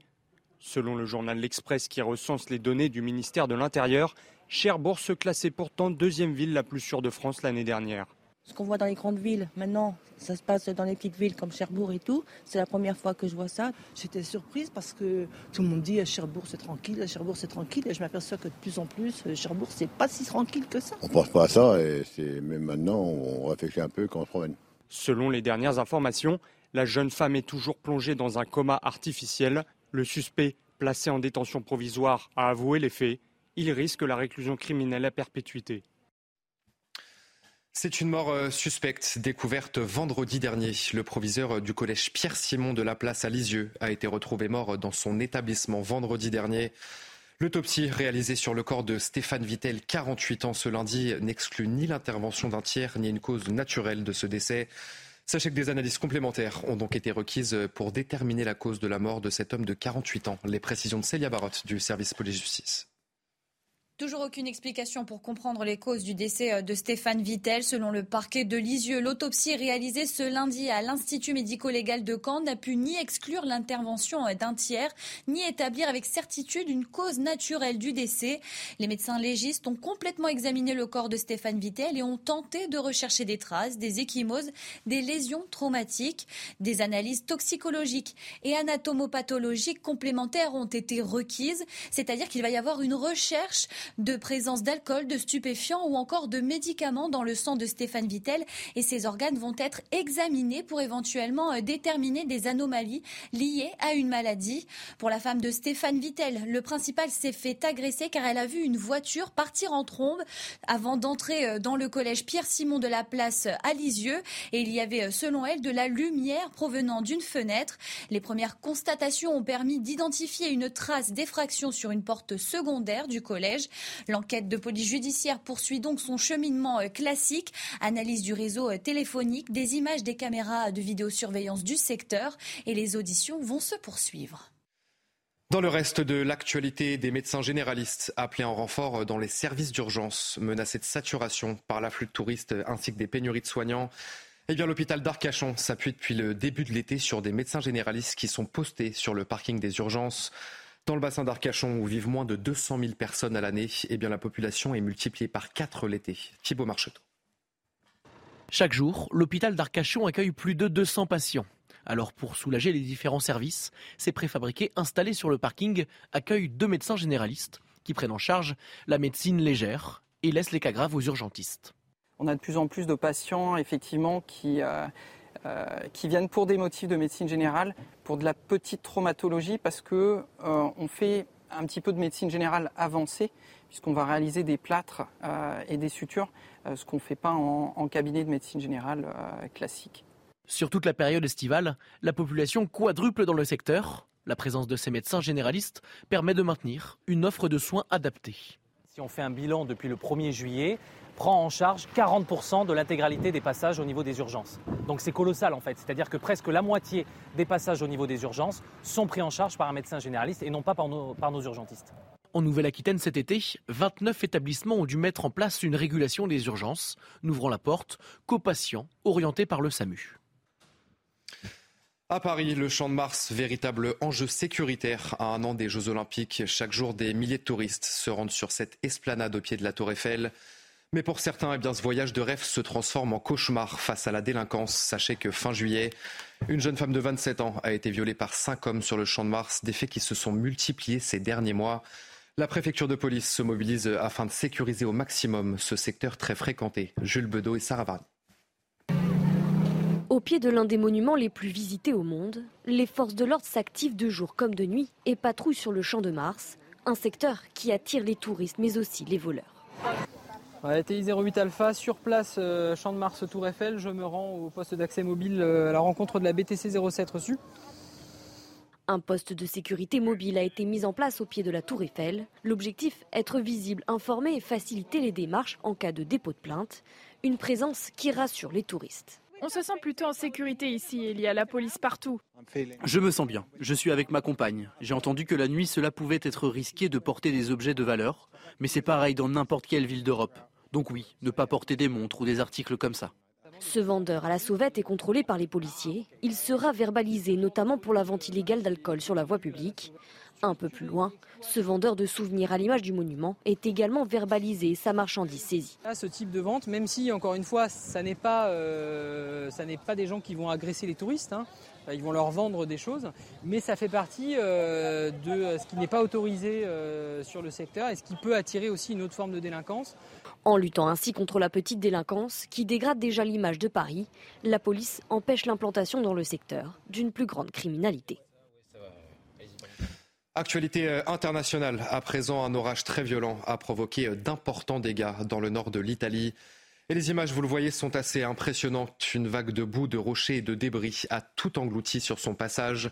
Ça s'est passé dans la commune de Bardonnèche, près de la frontière française. Les pluies diluviées n'ont provoqué un glissement de terrain. Mais heureusement, aucune victime n'est à déplorer sur place. Et enfin, l'archipel américain d'Hawaï a été frappé euh, par des incendies d'une extrême violence la semaine dernière. Au moins 93 personnes ont perdu la vie, euh, mais le bilan pourrait encore s'alourdir dans les prochaines heures. Seule une petite partie de la zone a pu être euh, inspectée par les autorités et sur place, les habitants décrivent des scènes apocalyptiques et certains ont malheureusement tout perdu. Le récit de Sarah Fenzari. Des images qui font froid dans le dos. Hawaï n'est plus qu'un champ de ruines, une situation très critique pour les habitants et les ressortissants français tombés amoureux de ce petit paradis. On a ce qu'il faut pour quelques jours, on a assez d'essence pour, euh, pour, le, euh, pour l'électricité temporaire et on a euh, assez d'eau et de nourriture pour probablement cinq jours. Cette Française n'aurait jamais cru vivre ça un jour. Avoir malheureusement les dégâts et le, le résultat de ce feu va être beaucoup plus important que ce qu'on puisse imaginer. Le consulat général de France à San Francisco continue d'observer attentivement la situation. Il est recommandé de suivre les consignes des autorités locales. Pour cette Française, il est hors de question de quitter son île. On va rester, on va reconstruire et, euh, et l'ANA sera encore mieux que ce que c'était. Joe Biden a annoncé la mobilisation de tous les moyens fédéraux disponibles et a déclenché l'état de catastrophe naturelle. Voilà, c'est la fin de votre journal de la soirée sur CNews. Je vous retrouve pour ma part, euh, comme d'habitude, à minuit pour euh, l'édition de la nuit. En attendant, si vous n'étiez pas devant CNews à 21h15, eh bien, nous rediffusons l'interview de Barbara Klein, qui recevait ce soir le docteur Éric Revu, chef du service euh, des urgences à l'hôpital Lariboisière. Et il est bien sûr revenu sur la situation extrêmement compliquée à l'hôpital. Vous retrouvez tout de suite donc Barbara Klein et je vous dis à tout à l'heure pour l'édition de la nuit. Est-ce qu'on n'a pas eu le temps peut-être de tirer les enseignements ou est-ce qu'on a manqué de moyens eh bien, pour essayer d'appliquer euh, euh, des solutions pour tenter d'améliorer l'état de notre personnel soignant et de notre hôpital en général? Alors vous avez raison, je, vous disais que c'est vraiment un petit peu le feuilleton de l'été qui revient tous les étés malheureusement sur la, santé, sur la tension dans les services d'urgence. C'est un, problème qui revient, qui est de manière récurrente et il faut dire qui a été exacerbé euh, par la crise Covid. Et cette situation se présente en France, elle se présente aussi dans d'autres pays, notamment aux US, où il y a énormément de départs, euh, notamment de personnel paramédical, qui ont été, on va dire, épuisés, écœurés, qui ont quitté l'hôpital. Malheureusement, cette situation, il y a des signes d'alerte qui ont été faits bien avant la période Covid, et c'est vrai que le Covid a fait exploser un petit peu les charnières de l'hôpital. La situation, elle est toujours difficile, surtout en période d'été, en période de tension, en période d'épidémie. Et c'est vrai que nos services sont toujours, toujours sollicités, surtout au niveau des services d'urgence et des SAMU. On parlait déjà à l'époque hein, d'un navire en train de couler. Si on poursuit avec euh, ce même genre d'image, on a l'impression que le navire est désormais bien enfoncé dans le sable. Comment se fait-il qu'on ait l'impression que finalement une fois qu'on a tous posé ce constat, je parle euh, des, patients, des médecins, des personnalités politiques aussi, et eh bien finalement on n'arrive pas à tenter de le faire remonter à la surface. On va faire un parallèle de ce que vous venez de dire avec le radeau de la Méduse. On a l'impression que les services d'urgence, c'est un peu le, on écope en permanence et on essaye de jour de maintenir à flot il faut féliciter quand même les personnels médicaux, paramédicaux dans les services d'urgence qui essayent toujours d'assurer euh, ce service, on va dire, euh, minimum et en même temps maximum pour les patients les plus à risque. Il reste que c'est quand même quelque chose qui reste toujours difficile euh, à chaque fois. On essaye à chaque fois de tenir et c'est de plus en plus difficile, surtout dans cette période actuelle. Mmh. Évidemment, on salue hein, évidemment le, personnel euh, soignant. On sait que c'est lui en premier lieu hein, qui tient à, bout de bras cet édifice euh, hospitalier. On a vu notamment euh, aujourd'hui, grâce à des reportages, hein, ces solutions de secours que trouvent certains localement, à Arcachon notamment, où la population quadruple chaque été, mais c'est le cas dans de nombreuses autres régions de France. À Arcachon, on fait du coup appel à des médecins généralistes postés dans des préfabriqués sur le parking des urgences. Deux généralistes qui traitent chaque jour de 12h à minuit patients évalués et orientés au préalable par une infirmière d'accueil à l'hôpital. On se dit, effectivement, c'est une solution. Enfin, quelle image de, traiter des patients dans des préfabriqués sur, un parking, hein, dans un pays qu'on a longtemps considéré comme ayant le, meilleur système de santé au monde? Vous avez raison, c'était un système qui a été classé dans les années 90 à l'époque de Jacques Chirac, euh, le premier système de santé au monde. Euh, on a dégraissé euh, de plusieurs points. D'ailleurs, maintenant, on n'est pas le meilleur système euh, hospitalier au monde, malheureusement. Maintenant, la solution de médecine générale, il faut quand même dire que les médecins généralistes sont un point important de notre système de santé. Il ne faut pas oublier que beaucoup de pays n'ont pas de système de médecins généralistes qui est à disposition. Donc il faut les remercier de s'investir de ce côté-là. Mmh. Par contre, il faut voir aussi que le recours aux urgences, malheureusement, a doublé euh, en 20 ans et malheureusement avec des consultations qui ne sont pas euh, du ressort des urgences. Parce qu'il faut bien comprendre que le, motif de recours aux urgences actuellement n'est pas de l'urgence et c'est souvent je n'ai pas de médecin généraliste, euh, je n'ai pas accès à mon spécialiste, je n'ai pas accès aux soins et du coup je viens aux urgences. Et malheureusement le problème qu'on a vécu et qu'on vit toujours depuis 20 ans, c'est ce doublement du passage aux urgences et on n'a pas augmenté des patients graves, on a augmenté surtout des patients qui ont pas de recours, qui n'ont pas de médecin généraliste, qui n'ont pas d'accès aux soins. Et ce qui nous épuise, quand je dis que ça nous épuise parce qu'on essaye à chaque fois de faire passer ce message, c'est de ne pas saturer les services d'urgence ou les services le 15 avec des motifs qui ne sont pas urgents. Vous ne venez pas aux urgences quand vous avez un problème qui date de plusieurs mois, voire de plusieurs années. Je sais que les gens râlent à, ce niveau-là en disant je n'ai pas d'autres ressources, je n'ai pas d'autres cours, mais ce n'est pas la fonction des urgences. On est là vraiment pour soigner les urgences. Au niveau du SAMU, c'est pareil. On est là pour, traiter les patients les plus urgents et les problèmes qui datent de plusieurs mois ou années ça ne doit pas être le travail des services d'urgence et des SAMU. C'est choquant ce que je dis, mais c'est vraiment quelque chose qui est important à comprendre pour la population. c'est choquant, mais c'est important de le rappeler. Ça veut dire que vous en rappelez encore une fois la responsabilisation des patients euh, qui doivent prendre sur eux, effectivement, de ne pas aller euh, euh, grossir une, attente, une salle d'attente d'urgence pour des problèmes qui n'en valent pas la peine Exactement, parce que malheureusement, on a besoin, et quand je dis en période de tension, surtout quand il suffit de regarder la cartographie des services d'urgence qui sont en difficulté pendant tout l'été, notamment en cette période de 15 août, de ne pas saturer les urgences pour des problèmes bénins qui pourraient être traités à la maison.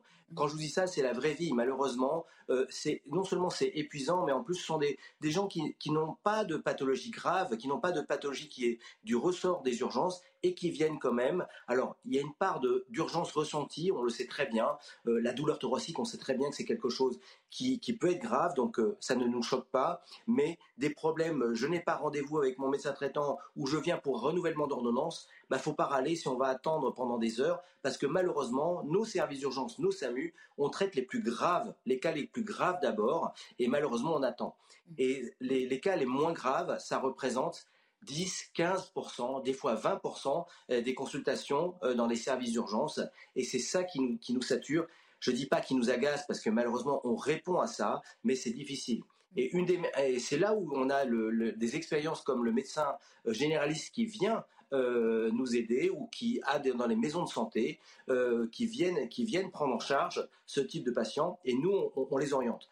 Un, message aussi, il faut bien comprendre aussi que les urgences, euh, le service des urgences, ce n'est pas gratuit. Hein, c'est pas McDo, McDrive. Je viens parce que je sais que je ne vais pas payer. Ce n'est pas vrai. On paye, on reçoit une facture et on vient aussi aux urgences pour ça. Beaucoup de gens refusent d'aller voir le médecin traitant ou la maison ou la maison médicale parce qu'il faut payer. Un service d'urgence, on paye. On va finir par payer au bout d'un moment et euh, on doit, être, on doit payer ce service-là. C'est pas un service qui est gratuit, contrairement à ce que beaucoup de gens croient. Mhm. On a cité l'exemple euh, du centre hospitalier d'Arcachon qui fait appel à ces généralistes. Ailleurs en France, hein, les établissements ne trouvent pas tous hein, des solutions. Certains n'arrivent pas à éviter la fermeture du service d'urgence euh, la nuit ou le week-end hein, par manque de, recrutement. On voit des maternités qui, ferment aussi. Euh, c'est le président de l'association des médecins urgentistes de France, Patrick Pelou, qui alerte sur une dégradation qu'on n'a jamais vue sur l'offre de soins au niveau des urgences par quoi on passe, qu'est-ce qu'on lance comme réforme? Dieu sait que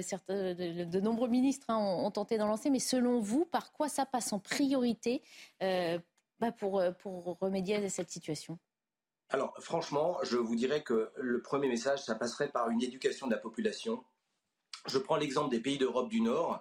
Euh, vous prenez la Finlande, vous prenez la Suède, vous prenez la Norvège, vous prenez le Danemark. Ces services ne vont pas aux urgences pour des motifs qui sont du recours de la médecine générale ou qui ne sont pas urgents. Ça, c'est la première chose. On a besoin de la population pour ce type de, de consultation. La deuxième chose, c'est que il y a effectivement une désertification euh, inégale, on va dire, en, France sur les services d'accès de soins. Et c'est vrai que euh, autant on peut garder des maternités qui sont de proximité parce que aller accoucher dans la maternité à côté, euh, c'est quand même assez pratique. Reste que les, consignes qui sont données par les ARS et les décisions qui sont prises pour les maternités, par exemple, c'est d'aller accoucher dans un endroit où on peut offrir toute l'offre de soins nécessaires si jamais il se passe quelque chose. Bien évidemment, un accouchement, ça se passe toujours très bien dans la majorité des cas, mais au cas où on doit s'organiser. Et eh ben, ce principe-là, on le retrouve dans tous les territoires de France pour lesquels, malheureusement, euh, les ARS prennent des décisions de fermer des services d'urgence parce que malheureusement, on ne peut pas offrir ces services de soins euh, nécessaires euh, pour les patients. Ce qui entraîne quoi? Ce qui entraîne que quand vous avez une pathologie qui pourrait relever de l'urgence, ben vous avez des distances beaucoup plus importantes à parcourir pour atteindre l'hôpital dont le service d'urgence n'est pas ouvert. Et la vraie difficulté, elle est là. Alors vous allez me dire, les solutions, c'est quoi? Eh ben, euh, oui, on doit pouvoir permettre de garder ouvertes des structures, mais ces structures doivent être ouvertes de manière assez euh, euh, échelonnée et d'avoir de ne pas saturer non plus ces services pour des motifs non, non justifiés. Ça se, passe pour euh, beaucoup de petits hôpitaux, petits en termes de volume, mais également même les gros CHU. C'est pour ça que la situation euh, d'alerte qui a été faite par mon collègue Patrick Pelou est inquiétante. C'est que même des gros hôpitaux dans des grosses villes, dans des gros CHU, sont concernés par ce problème-là. Donc ça veut dire que ce n'est plus du tout un petit un problème de petits hôpitaux. Ce sont des gros hôpitaux de grandes villes qui sont concernés. On rappelle hein, la loi de 2013 hein, qui fixait une règle, tout Français doit être à 30 minutes maximum d'une structure d'urgence. Ce n'est euh, malheureusement plus le cas euh, aujourd'hui à cause de ces, déserts euh, médicaux et de cette réorganisation qu'il va falloir penser. Je voulais qu'on on aborde la valorisation aussi hein, et la, considération de ce personnel soignant hein, qui tient cet hôpital euh, à bout de bras. On a beaucoup parlé des, plafonnements euh, de l'indemnité des médecins intérimaires euh, ces derniers temps.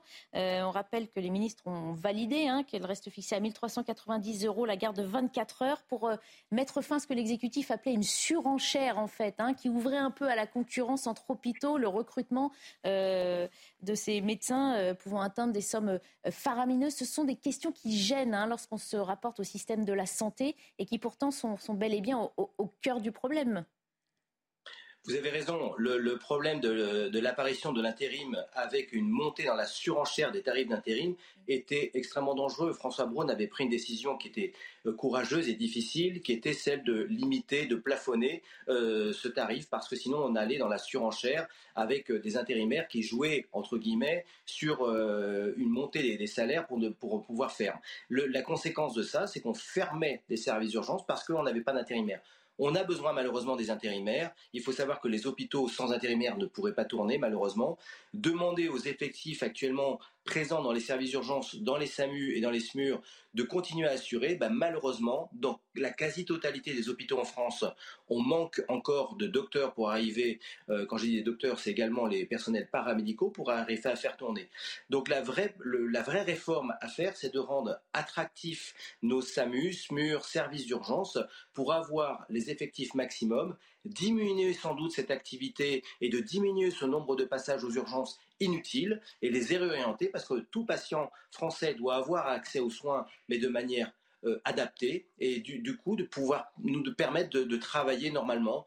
Un des messages qu'on dit à chaque fois, laissez-nous travailler de soigner les patients bah, les plus graves et de soigner tout le monde. Mhm. Un autre problème que vous évoquez, enfin que vous n'avez pas évoqué, mais celui pour lequel on revient à chaque fois, c'est le manque de lits dans les hôpitaux. Et ça, c'est accru parce que malheureusement, quand vous avez des fermetures de lits, ce sont des patients âgés surtout qui vont rester sur des brancards pendant des jours, des heures, euh, sur des brancards et notamment des patients fragiles. Ça, c'est extrêmement dangereux. Et c'est vrai qu'on a beau alerter à chaque fois de dire que des patients âgés sur des brancards pendant des jours, des heures, c'est extrêmement dangereux. Malheureusement, on alerte à chaque fois nos, euh, ARS de ce côté-là. Mhm. Il nous reste une petite minute trente pour évoquer un sujet qui, me tenait à cœur, le malaise dans la profession, y compris dans les étudiants, au sein des étudiants en médecine. Selon un chiffre euh, d'une étude interne, 15% des étudiants en santé qui veulent faire médecine abandonnent le cursus en cours de route. Euh, ça aussi, c'est inquiétant. Ça veut dire que en faisant cette formation, finalement, ça les conduit à s'en détourner. Est-ce que là aussi, il n'y a pas des axes d'amélioration à trouver, docteur? Oui, vous avez raison. Une des, choses qui revient, c'est qu'il faut savoir que nos études de médecine et nos facultés de médecine euh, sélectionnent les meilleurs. Ce sont vraiment des, excellents, étudiants qu'on sélectionne. Et euh, quand je vous dis ça, c'est-à-dire 10-20%, c'est le taux de réussite à ce type de concours. Donc on sélectionne les meilleurs. Ce qui est dramatique, c'est que dans les sélections des meilleurs, on arrive à avoir des, jeunes qu'on va démotiver et qui vont abandonner. Et ça, malheureusement, c'est un échec de notre formation parce que malheureusement, on doit être élitiste dans la, formation, on doit sélectionner et former les meilleurs.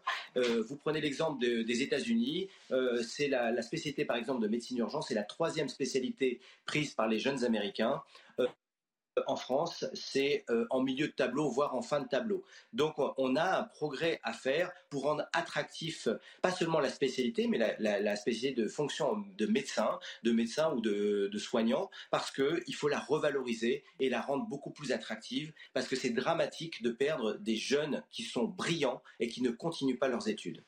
Merci beaucoup d'avoir rappelé ce message essentiel hein, si on veut euh, sauver notre hôpital euh, euh, français, longtemps cité comme étant l'un des meilleurs du monde. On a conscience, sans avoir toutes les précisions, qu'il est un petit peu descendu de son piédestal. Merci, docteur Eric Revu, d'avoir participé à, à, nous éclairer sur le sujet. Je rappelle que vous êtes chef de service des urgences à l'hôpital Larry Boisière.